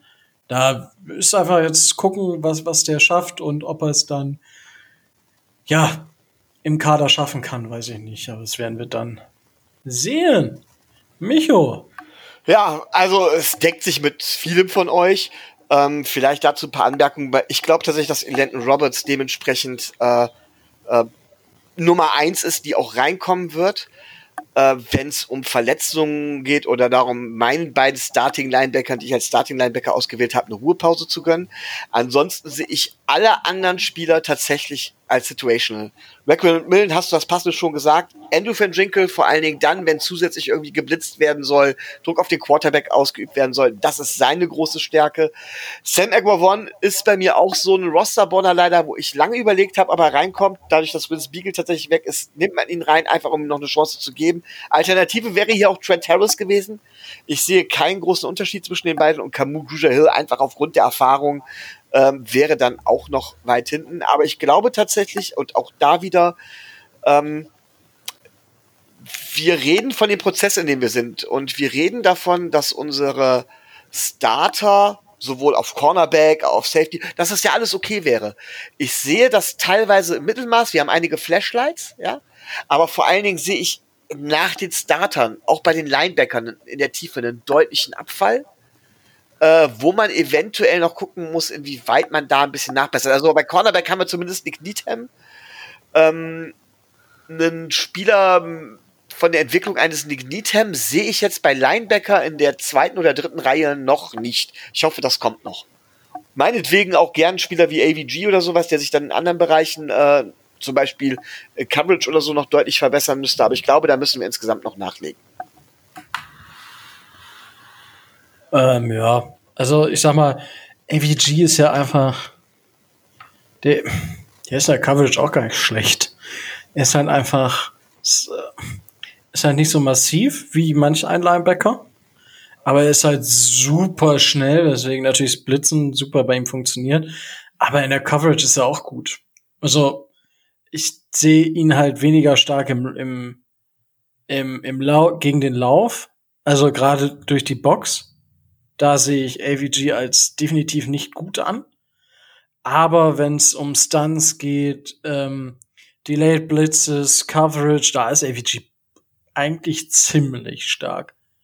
Ähm, ja, das, das dazu.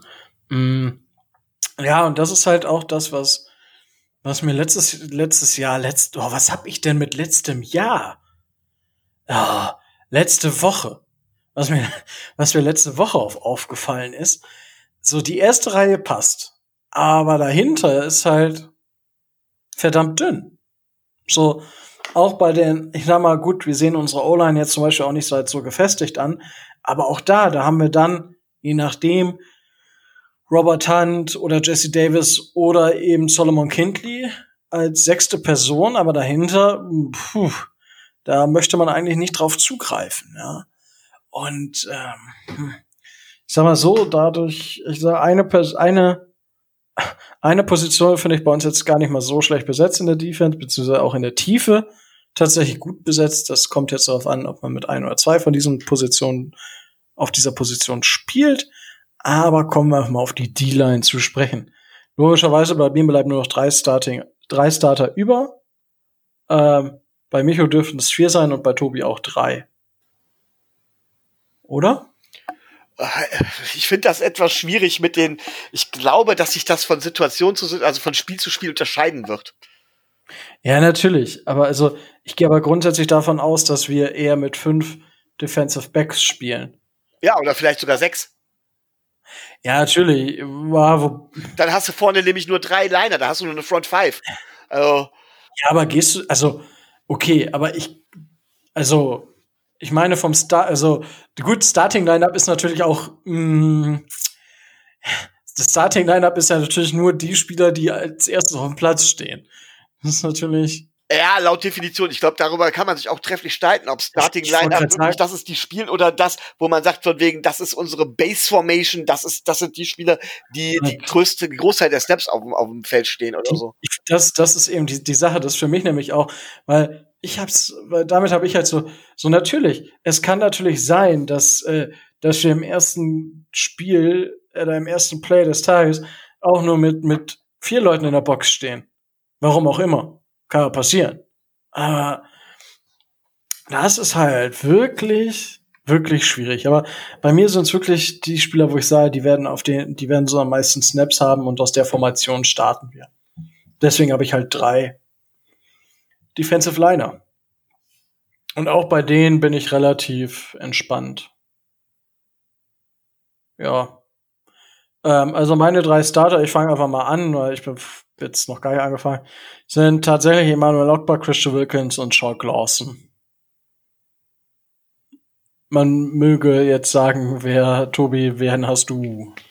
Ja, ich habe äh, die drei situativ, wie ähm, Micho das sagte, wenn wir mit Vieren anfangen und äh, mit einem Nose Tackle spielen wollen, dann äh, noch mit äh, Devin Gottschall. Der hat das im letzten Jahr gar nicht mal so schlecht gemacht und ähm, er ist ein sehr guter Spieler, wenn er möchte, dass er von Miami in Klammern gut, Klammer wieder zu, bezahlt wird für eine Vertragsverlängerung, hat er jetzt das Jahr zu zeigen, ähm, was er kann und dass er wichtig wird. Deswegen ähm, gehe ich davon aus, ähm, dass er ähm, sich da auch äh, wird zeigen dürfen.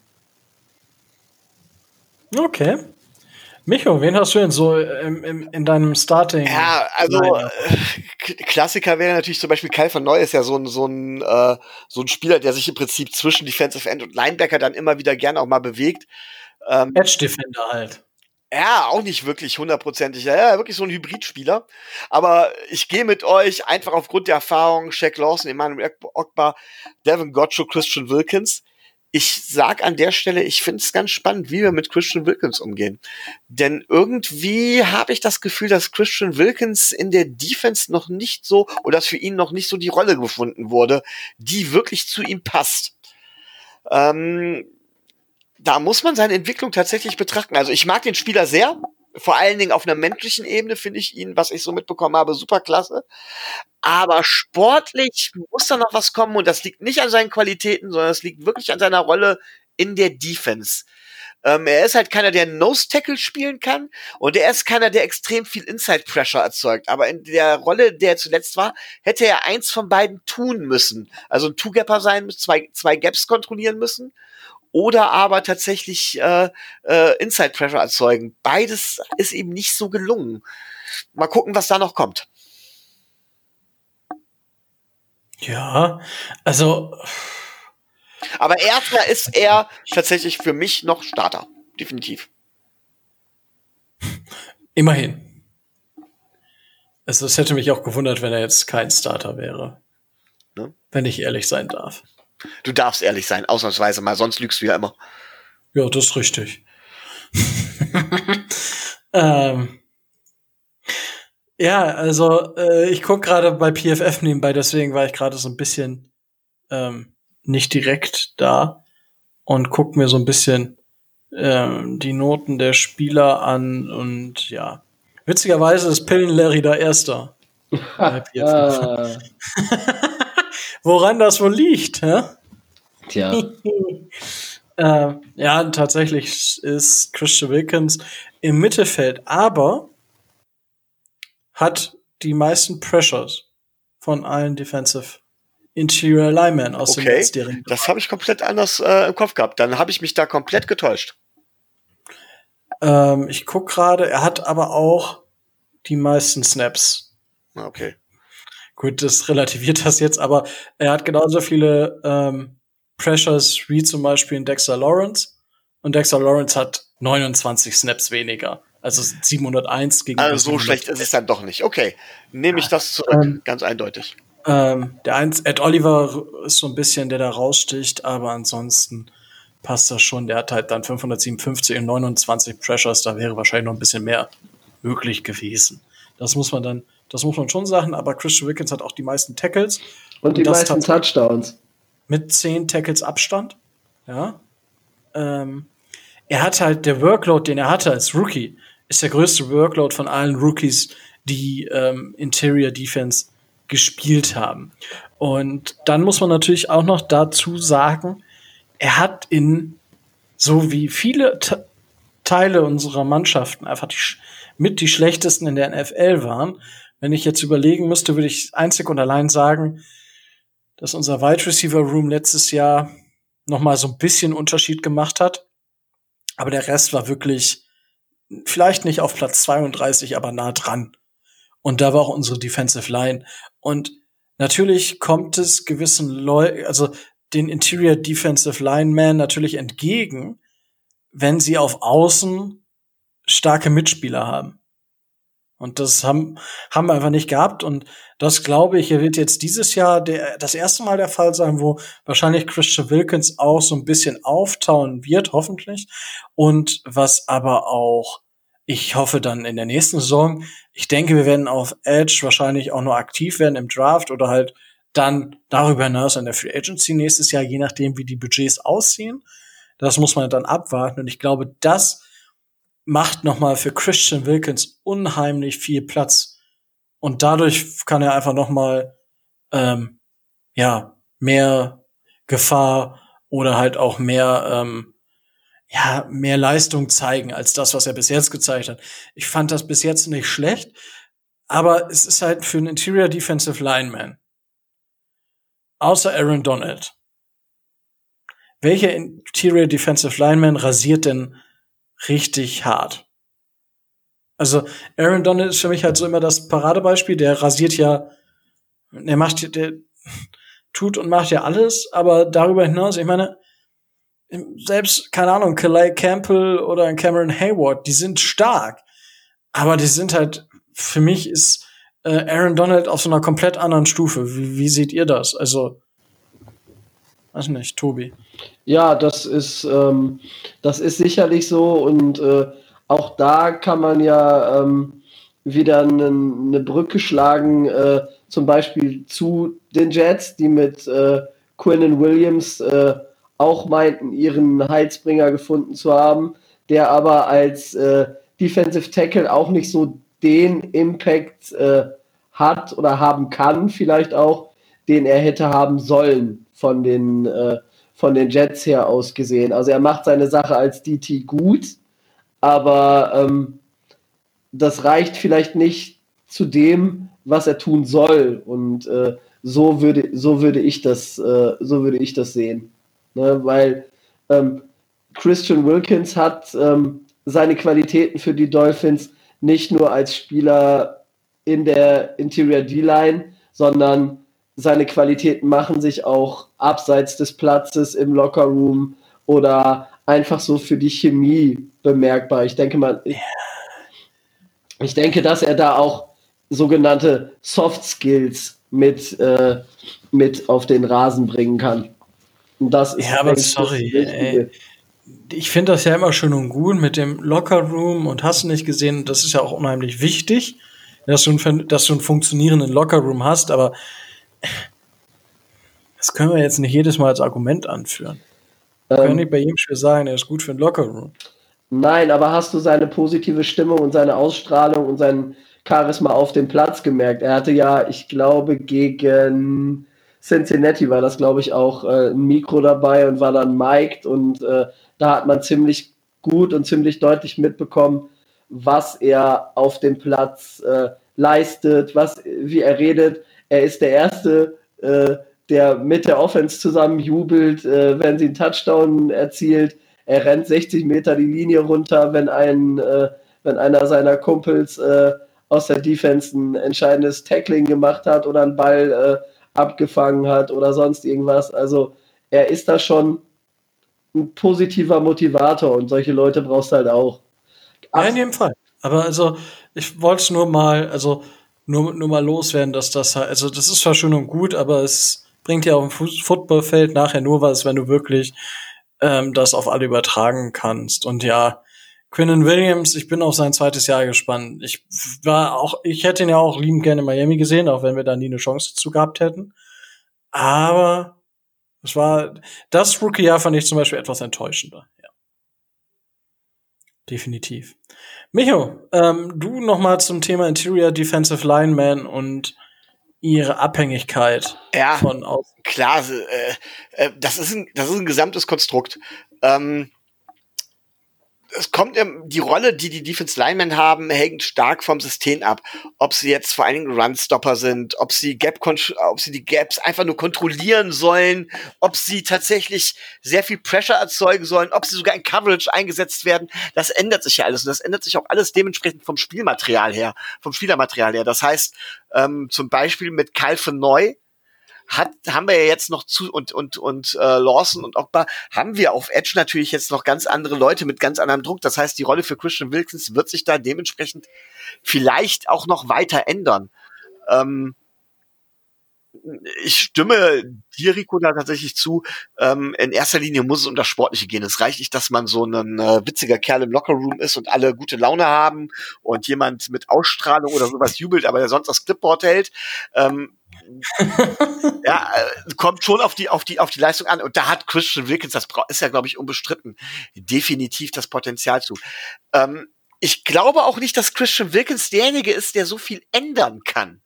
Ich glaube tatsächlich, dass das die Aufgabe von Flores sein muss. Flores muss sein System so anpassen, dass Christian Wilkins auch seine Rolle und seine Stärken dort in dem System zur Geltung bringen kann. Das fehlt mir noch ein bisschen. Uh, Gotcho zum Beispiel, vor allen Dingen, wenn man überlegt, ich glaube, Gotcho war Fünftrunden-Pick, ähm, hat das sehr, sehr gut gemacht. Das ist so ein Beispiel dafür, wo man auch einen, einen Shot für einen Fünftrunden-Pick dementsprechend äh, riskieren kann.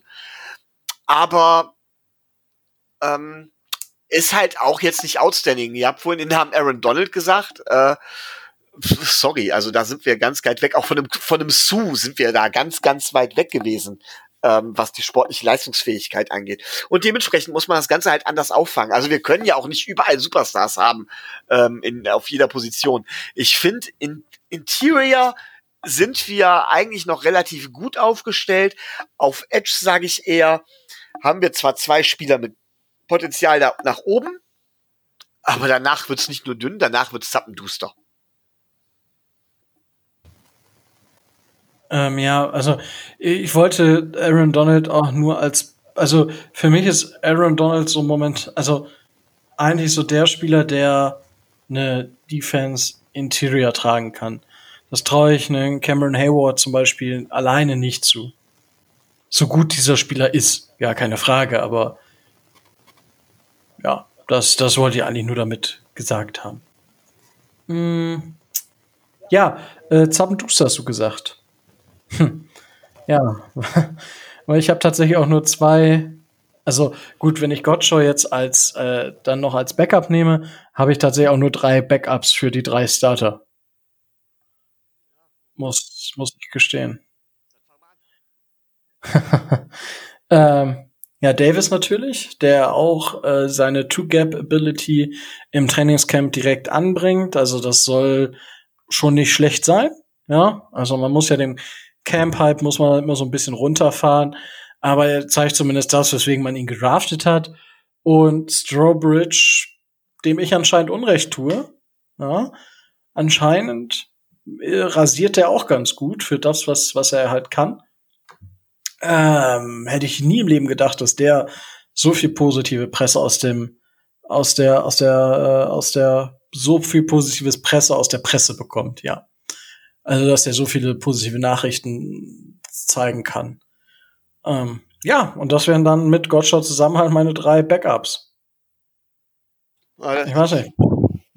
Siehst du das, oder Michael, wie siehst du das? Ja, also äh, tatsächlich, Strawbridge habe ich auch. Ich habe jetzt so viel Positives noch nicht mitbekommen. Das liegt aber daran, wie gesagt, dass ich in letzter Zeit nicht ganz so ja. viel verfolgen kann. Aber seien wir mal ganz ehrlich, wir haben, wenn ich das richtig sehe, vier Defensive Ends im Kader. Und wir brauchen ein Backup mindestens auf Defensive End. Wir können nicht nur sagen, wir holen dann Landon Roberts rein und schieben Kyle von neu auf Defensive End, was wahrscheinlich die erste Wahl sein wird. Ähm, aber deswegen hat Jason Strawbridge zumindest Chancen auf das, auf, auf das Roster. Und Raquin Davis als Rookie äh, relativ hoch gedraftet, der vielleicht dann tatsächlich auch irgendwann den Nose Tackle spielen kann, ähm, ist auch mein, mein zweiter Backup. Aber dann fange ich schon ein bisschen an abzuweichen. Also ich glaube, dass man dann tatsächlich Brandon Bryant noch dazu nehmen wird, weil die Ansätze, die er letztes Jahr gezeigt hat, ich sage bewusst, die Ansätze gar nicht so schlecht waren. Und als Backup habe ich dann tatsächlich noch einen Zack Sieler dabei. Ähm, der in meinen Augen auch halt eben diese Nose-Tackle-Position sehr gut äh, erfüllen kann. Und da hätten wir sonst mit Raquan Davis eben nur einen, weil das können weder Christian Wilkins noch Devin Gottschow und da brauch, und das brauchen wir. Ähm, mir persönlich fehlt ein theoretisch noch ein Defense, noch ein Defensive End Backup, aber das wird dann vermutlich über die Linebacker aufgefangen werden müssen. Ja, also dass dann tatsächlich vielleicht auch ein AVG als Edge Rusher noch reinkommt oder so. Ähm, das werden dann wohl die ersten Backups auf der Position sein. Aber das wäre so. Ja, ich denke, dass äh, bei bei gerade bei AVG, wenn man ihn im Pass Rush direkt einsetzt von der Line aus, das hat man haben die hat haben die Coaches in Wisconsin auch gemacht. Tatsächlich aber sehr sehr viel mit Stunts gearbeitet dann. Kannst du kurz also erklären, was Stunts sind, weil ich weiß nicht, ob alle wissen, was Stunts sind. Okay, erklären wir das nochmal. Also, ein Stunt ist ja nichts anderes, als wenn du jetzt zum Beispiel ähm, als Defense-Spieler vor dem A-Gap stehst, also in dem in der Lücke zwischen Center und Right oder Left Guard, sucht's euch aus, aber dann quasi nicht durch die in dieses Gap versucht zu kommen oder halt durch dieses Gap hindurch zum Quarterback zu kommen oder halt dieses Gap einfach zumacht gegen den Run, sondern man nimmt das Gap daneben oder zwei Gaps daneben und wechselt zum Teil auch kreuz und quer mit den anderen Mitspielern die Position quasi. Also, dass der Edge Defender, der außen steht, nach innen zieht und der Interior Lineman nach, nach außen zieht, um halt einfach Verwirrung zu stiften bei der O-Line, die dann gar nicht wissen oder die halt nach vorne gehen und dadurch Lücken aufreißen, weil sie halt ins Leere laufen. Um die Protection aus durcheinander Richtig. Zu Richtig. Und äh, das ist tatsächlich tatsächlich mit mit AVG. Da gibt's manche ähm, Spiele, da haben sie ihn, da hat er auf der linken Seite, ich weiß nicht, fast gegen Iowa? Ich glaube gegen Iowa. Da hat er, stand er im C-Gap und ist aber ins A-Gap auf der rechten Seite geblitzt oder so. Ja, Moment, du musst, du musst jetzt gerade, ich bin mir jetzt gerade nicht gerade sicher, ob du nicht zwei Dinge durcheinander bringst. Also Stunt ist ja, wenn du im Prinzip das Gap mit einem anderen Spieler über Kreuz tauschst. Ja. Das heißt von wegen zum Beispiel, du hast das A-Gap, dein Nachbar hat das B-Gap und plötzlich geht dein Ja. Nachbar ins A-Gap und du gehst ins B-Gap, aber nicht ins Ja. C-Gap, weil ihr tauscht das quasi über Kreuz. Was du jetzt gerade gesagt hast, wenn du quasi so weit rumkommst, das ist der sogenannte Loop. Das heißt von wegen, wenn du zum Beispiel Ah, okay, link, ja. auf der linken Seite vorm B-Gap stehst und plötzlich äh, mit dem Snap um, um quasi deine, deine Defense-Line rumrennst und zusammen mit dem Spieler, der auf der anderen Seite das B-Gap attackierst, auch mit in das B-Gap stößt. Das wäre ein sogenannter Loop. Und da finde ich neben AVG zum Beispiel Christian Wilkins prädestiniert für, aufgrund seiner Athletik. Das haben wir aber Ja. letztes Jahr halt so gut wie gar nicht gesehen. Das ist eine Technik, mit der die Patriots sehr viel gearbeitet haben, die Kyle von Neu auch sehr gut kann. Und ich bin mal gespannt, ob wir mehr von dieser Art neben den Delayed Blitzes, neben den angetäuschten Blitzen, neben den Option Blitzes, ähm, äh, gibt's jede Menge, da können wir mit Sicherheit irgendwann auch nochmal tiefer drüber reden. Aber ich bin gespannt, wie viel mehr wir von der ehemaligen Patriots Defense jetzt wirklich sehen werden. Weil, Sollten wir das vielleicht einfach auch tun. äh, ja. Ne? Also, was meinst du? Sehen, davon sehen oder darüber reden? Sowohl als auch. Okay, ja, weil das ist, das ist das, was ich eigentlich schon letztes Jahr erwartet habe. Ich habe eigentlich erwartet, dass Brian Flores testet, wie weit er mit seinen Spielern kommt. Adrian hat ja, als er hier war, gesagt, da wir ja nichts davon gesehen haben, wenn wir ganz ehrlich sind. Und Adrian hat gesagt, er hat gesehen, dass er mit den Spielern damit einfach nicht weiterkommt. Und an der Stelle darf ich dann nochmal meine Kritik äußern.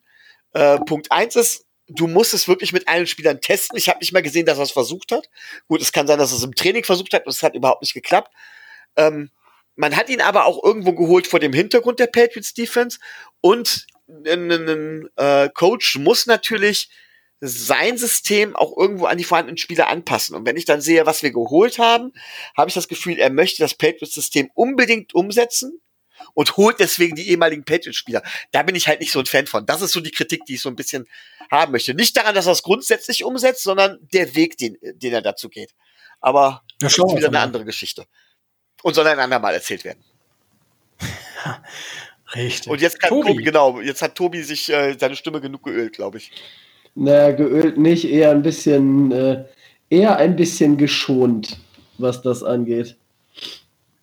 Ja, du musst trotzdem noch deine Backups auf der Line. Äh, Ja, um ehrlich zu sein, ähm, habe ich ähm, das Gefühl, dass wir da noch nicht ganz fertig sind und dass wir vielleicht nach den äh, nach den Roster Cuts, äh, Roster der Nach anderen dem Roster-Cuts. ja, nach den Roster Cuts der anderen Mannschaften, nach den Roster Cuts der anderen Teams, da uns vielleicht in der Tiefe noch verbessern. Wie ihr schon gesagt habt, ähm, über Raekwon Davis hört man eigentlich nur Gutes bis, äh, bis sehr Gutes aus dem Camp. Ähm, über Jason Strawbridge äh, erstaunlich Positives. Ähm, Zach Sieler hat in seinen äh, wenigen Einsätzen des letzten Jahres eigentlich äh, gute bis sehr gute ähm, Leistungen gezeigt, sodass er sich einen Roster-Spot bei mir äh, verdient hat. Und ähm, derjenige, der bei mir da komplett auf der, ähm, auf der Kante steht, ist, äh, ist Trent Harris, weil der eben flexibel ähm, sowohl ähm, Linebacker als auch Defensive End verkörpern kann, aber nicht muss.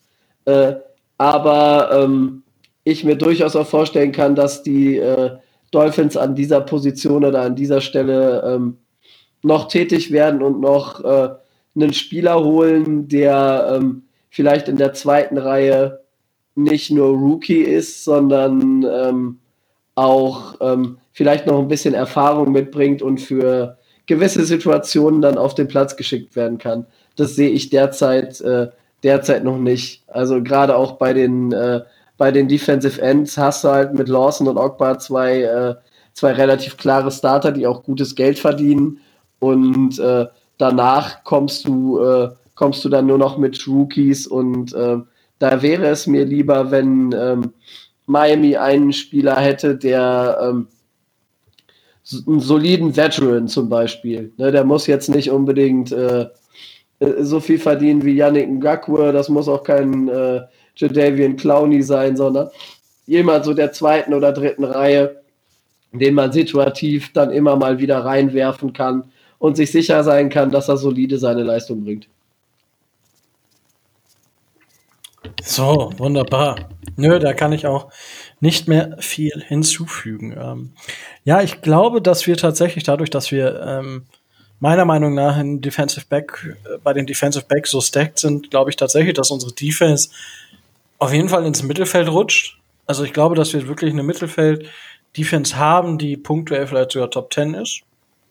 Ja, glaube ich, dass wir das Potenzial haben und auch das Potenzial auf die Straße bringen. Ja. Ähm, was glaubt ihr? Wie, wie ist unsere Defense äh, für das kommende Jahr aufgestellt, Micho? Du hast ja gerade schon so ein bisschen ähm, Brian Flores ins Gespräch gebracht. Ja. Ähm, also ich persönlich finde, dass wir im Backfield, also wir haben, wir haben, wir haben gute Cornerbacks.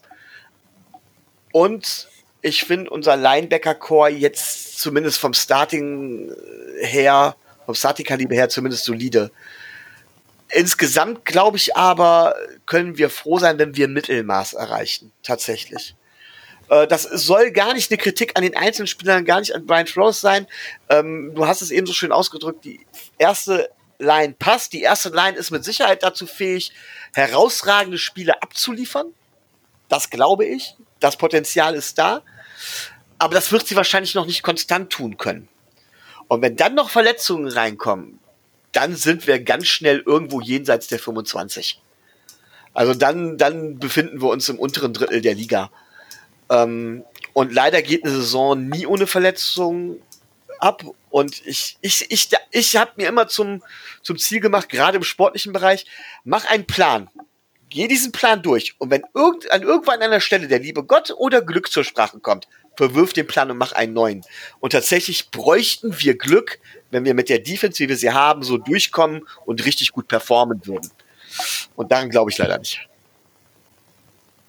Ja, vom Glauben sind ja schon viele abgefallen.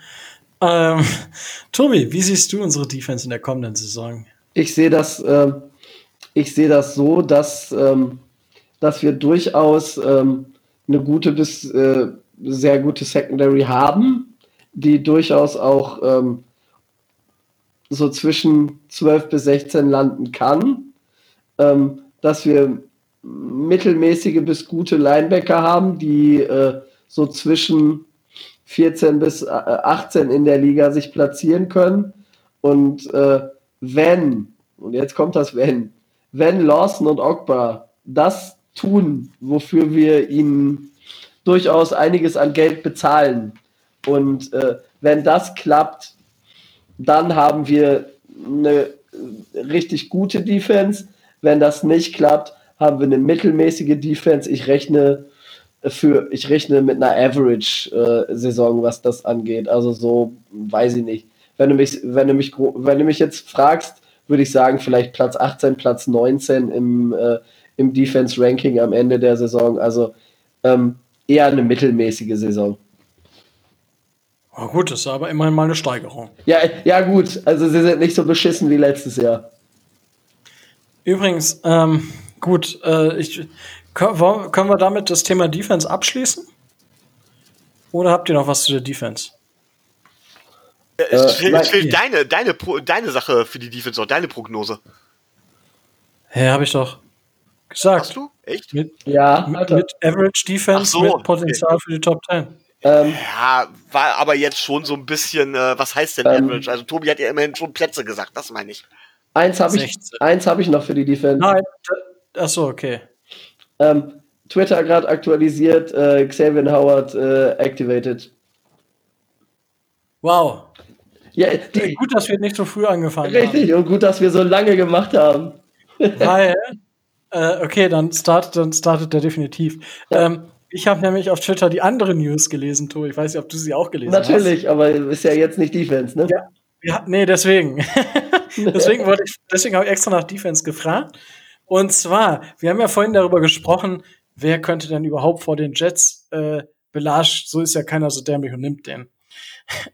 Adam Beasley hat getwittert. Just must have had intel that Bengals, Redskins, Lions, Giants, Chargers, Panthers, Cardinals, Jaguars, or Browns were going to put in a waiver claim for Belage. Only explanation.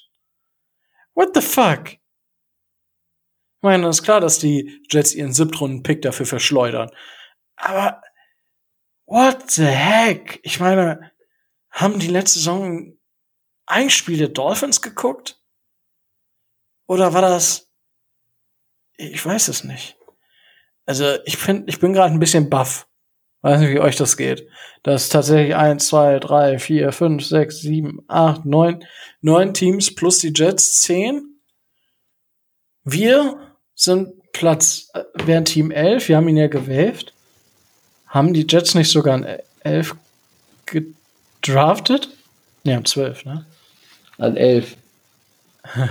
okay, also hätten, hatten alle Interesse an ihm. Naja, irgend, irgendeines dieser Teams muss ja wohl Interesse an ihm gehabt haben, sonst hätten, wären die Jets nicht, ähm, nicht so, so weit gewesen, ähm, dass, ähm, dass sie den Siebtrunden-Pick dafür äh, yes. ausgeben.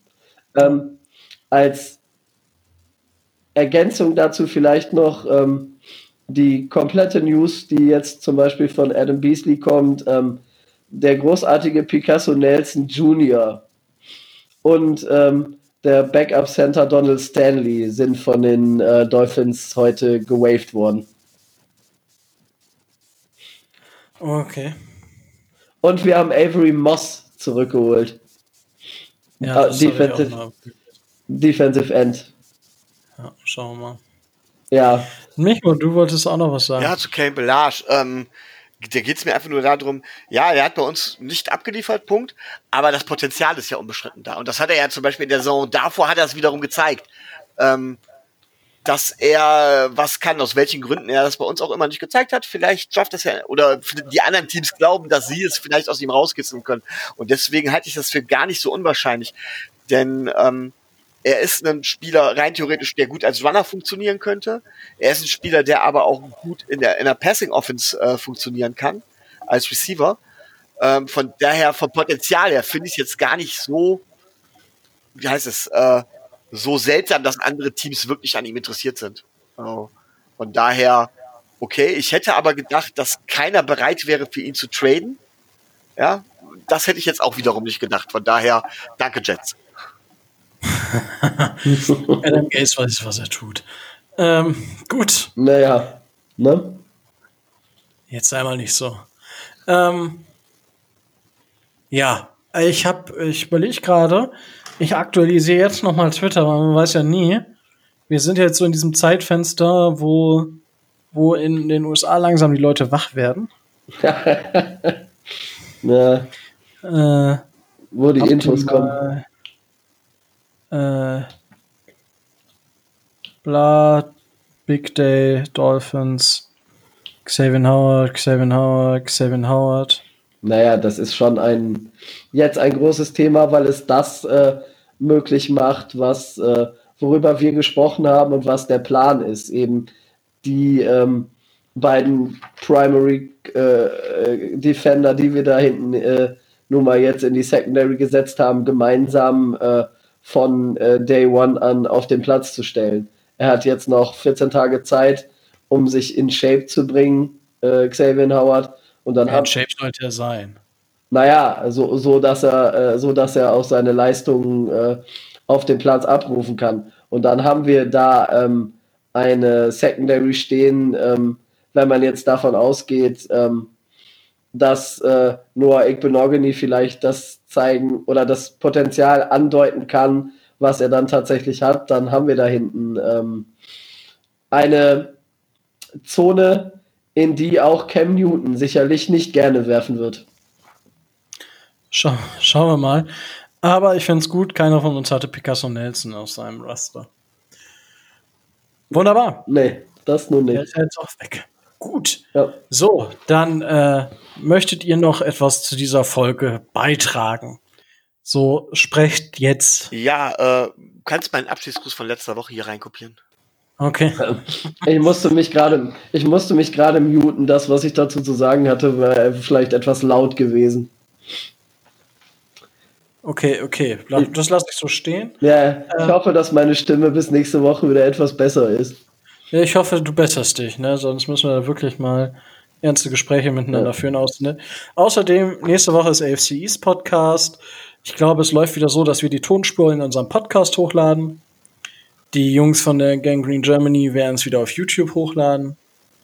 Werden Wie? wir vielleicht auch noch zusätzlich tun, mal gucken. Ja, ich wollte gerade sagen, so mehr Leute unseren Quatsch hören, desto besser.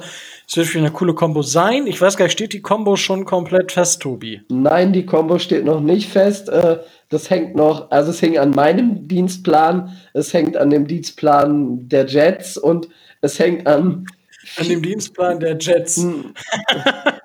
ja, also an dem Dienstplan von, von Basti von der Gang Green Germany und an diversen äh, Fantasy Football Drafts, die da in am nächsten Wochenende oder am übernächsten Wochenende äh, oh, irgendwie, irgendwie stattfinden, wo dann da nicht, äh, nicht aktiv an einem Podcast teilgenommen werden könnte. Also es ist alles noch also an, etwas in der Schwebe. An der Stelle aber auch jetzt auch nochmal, ähm, ich verfolge ja tatsächlich auch die Gangrene Germany, Know Your Enemy, ne? Und höre mir tatsächlich auch deren Podcast auch zwischendurch an. Ähm, in dem wir regelmäßig erwähnt werden und gegrüßt werden und an dieser Stelle auch, äh, während sie es am Anfang gemacht haben, sind wir etwas dreister und grüßen erst am Ende, aber schöne Grüße an die Gangrene Germany. Wir haben oder, an wir die haben oder an die abstürzenden Flugzeuge, ne, wenn sie uns schon freundliche Meeresbewohner nennen. Ja. Ja, es ist halt eine, ich meine, die Jets, das kann man halt vergleichen mit einer, wie hieß das noch, Boeing 747 MAX? Ja, richtig. Ja. Ich denke, das sagt, äh, ja, ist halt die Boeing 747 Gates. Ja. ja. wow. Äh, gut, lassen wir das. Ähm, Aber ja, natürlich Grüße gehen raus an die Kollegen von der Gang Green. Äh, ja. Und die dürfen euch zwei, über zwei Stunden anhören, um zu erfahren, dass sie gegrüßt werden. Ja. Wir hätten vielleicht noch den einen oder anderen Spieler, den wir eh cutten wollen. Also, wenn er noch ja. ein paar Draft-Picks loszuwerden habt, wir nehmen sie gerne. Uh, Julian Davenport für einen Second-Round-Pick hätte ja, ich da mal. Unbedingt, unbedingt. Wundervoll. Ähm, gut, ich glaube, dann haben wir es, oder? Ja, ich denke, das war dann jetzt auch eine der kürzeren Sendungen. Ähm, ja, der Klassiker. Äh, ja. Ich meine, immerhin. Ne? Dafür, dass wir uns so einig waren, haben wir trotzdem die Zeit wieder gut gefüllt. Ihr da draußen, wie gesagt, ähm, ja. Ähm, ich hoffe, es hat euch Spaß gemacht. Also mir war es wieder eine Ehre. Es hat mir super viel Spaß gemacht, wieder so viel Quatsch hier mit euch zu stacken, ähm, belehrt zu werden, was ein Stunt ist und was ein Loop ist. Und ja, wenn ihr da draußen uns auf YouTube einen Daumen hoch geben könnt für den Algorithmus, wäre das eine wundervolle Sache. Es tut euch nicht weh und es tut uns was Gutes. Genauso, wenn es euch gefällt, wenn es euch nicht gefällt, natürlich auch, dann könnt ihr auch gerne bei Apple Podcast ähm, eine Bewertung abgeben und sagen, die, was sind das für coole Typen? Ja, den gebe ich mal zwölf Sterne von fünf. Ja. Ähm, oder auch sonst, ähm, ja, lasst uns gerne Feedback da. Ab Nächste Woche nicht, weil nächste Woche ist der AFC East Podcast. Das heißt, es wird nächste Woche keine reguläre Folge Dolphins Drive geben. Darauf die Woche haben wir schon das erste Saisonspiel. Das ist äh, richtig. Verrückt. Das heißt, wir müssen die Bold Predictions und die Season Prediction zusammen mit der Vorschau äh, machen für das Spiel gegen die Patriots. Haben wir einen Gast, Tobi? Hast du dich schon darum gekümmert?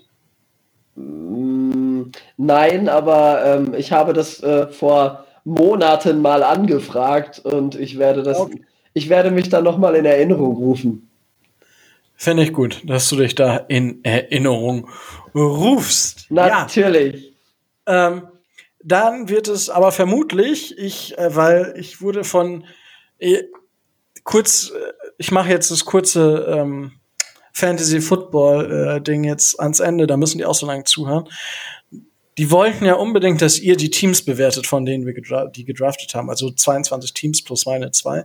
Das habe ich erstmal schön ad acta gelegt. Da hätten wir drei Sonderfolgen ausmachen können. Was ich mir aber vielleicht überlegen würde, ist, das habt ihr letzte Woche schon gesagt, dass ich vielleicht so fünf bis zehn Minuten ähm, für mich selber aufnehme zum Thema Fantasy Football jede Woche kurz äh, in die beiden Fantasy Football Dynasty Ligen reingehe und vielleicht mir ein, zwei Matchups raussuche, die ich spannend finde. Nicht unbedingt mein Matchup, also das vielleicht auch mal. Äh, aber dass ich mal ein, zwei, dass jeder mal sein Team hier auseinandergewurzelt bekommt von mir Äh, das wär, ich glaube, den Spaß werde ich mir gönnen und dann schauen wir, dass wir da vorankommen. So, dann haben wir jetzt, glaube ich, aber wirklich alles. So, wie gesagt, danke für den Support. Wenn ihr Feedback habt, gerne an uns. Es war mir wieder eine Ehre. Es hat mir super, super viel Spaß gemacht, wie eigentlich jede Woche Zeit mit euch zu verbringen. Und äh, jetzt bleibt mir auch nichts anderes mehr zu sagen als stay tuned and fins up.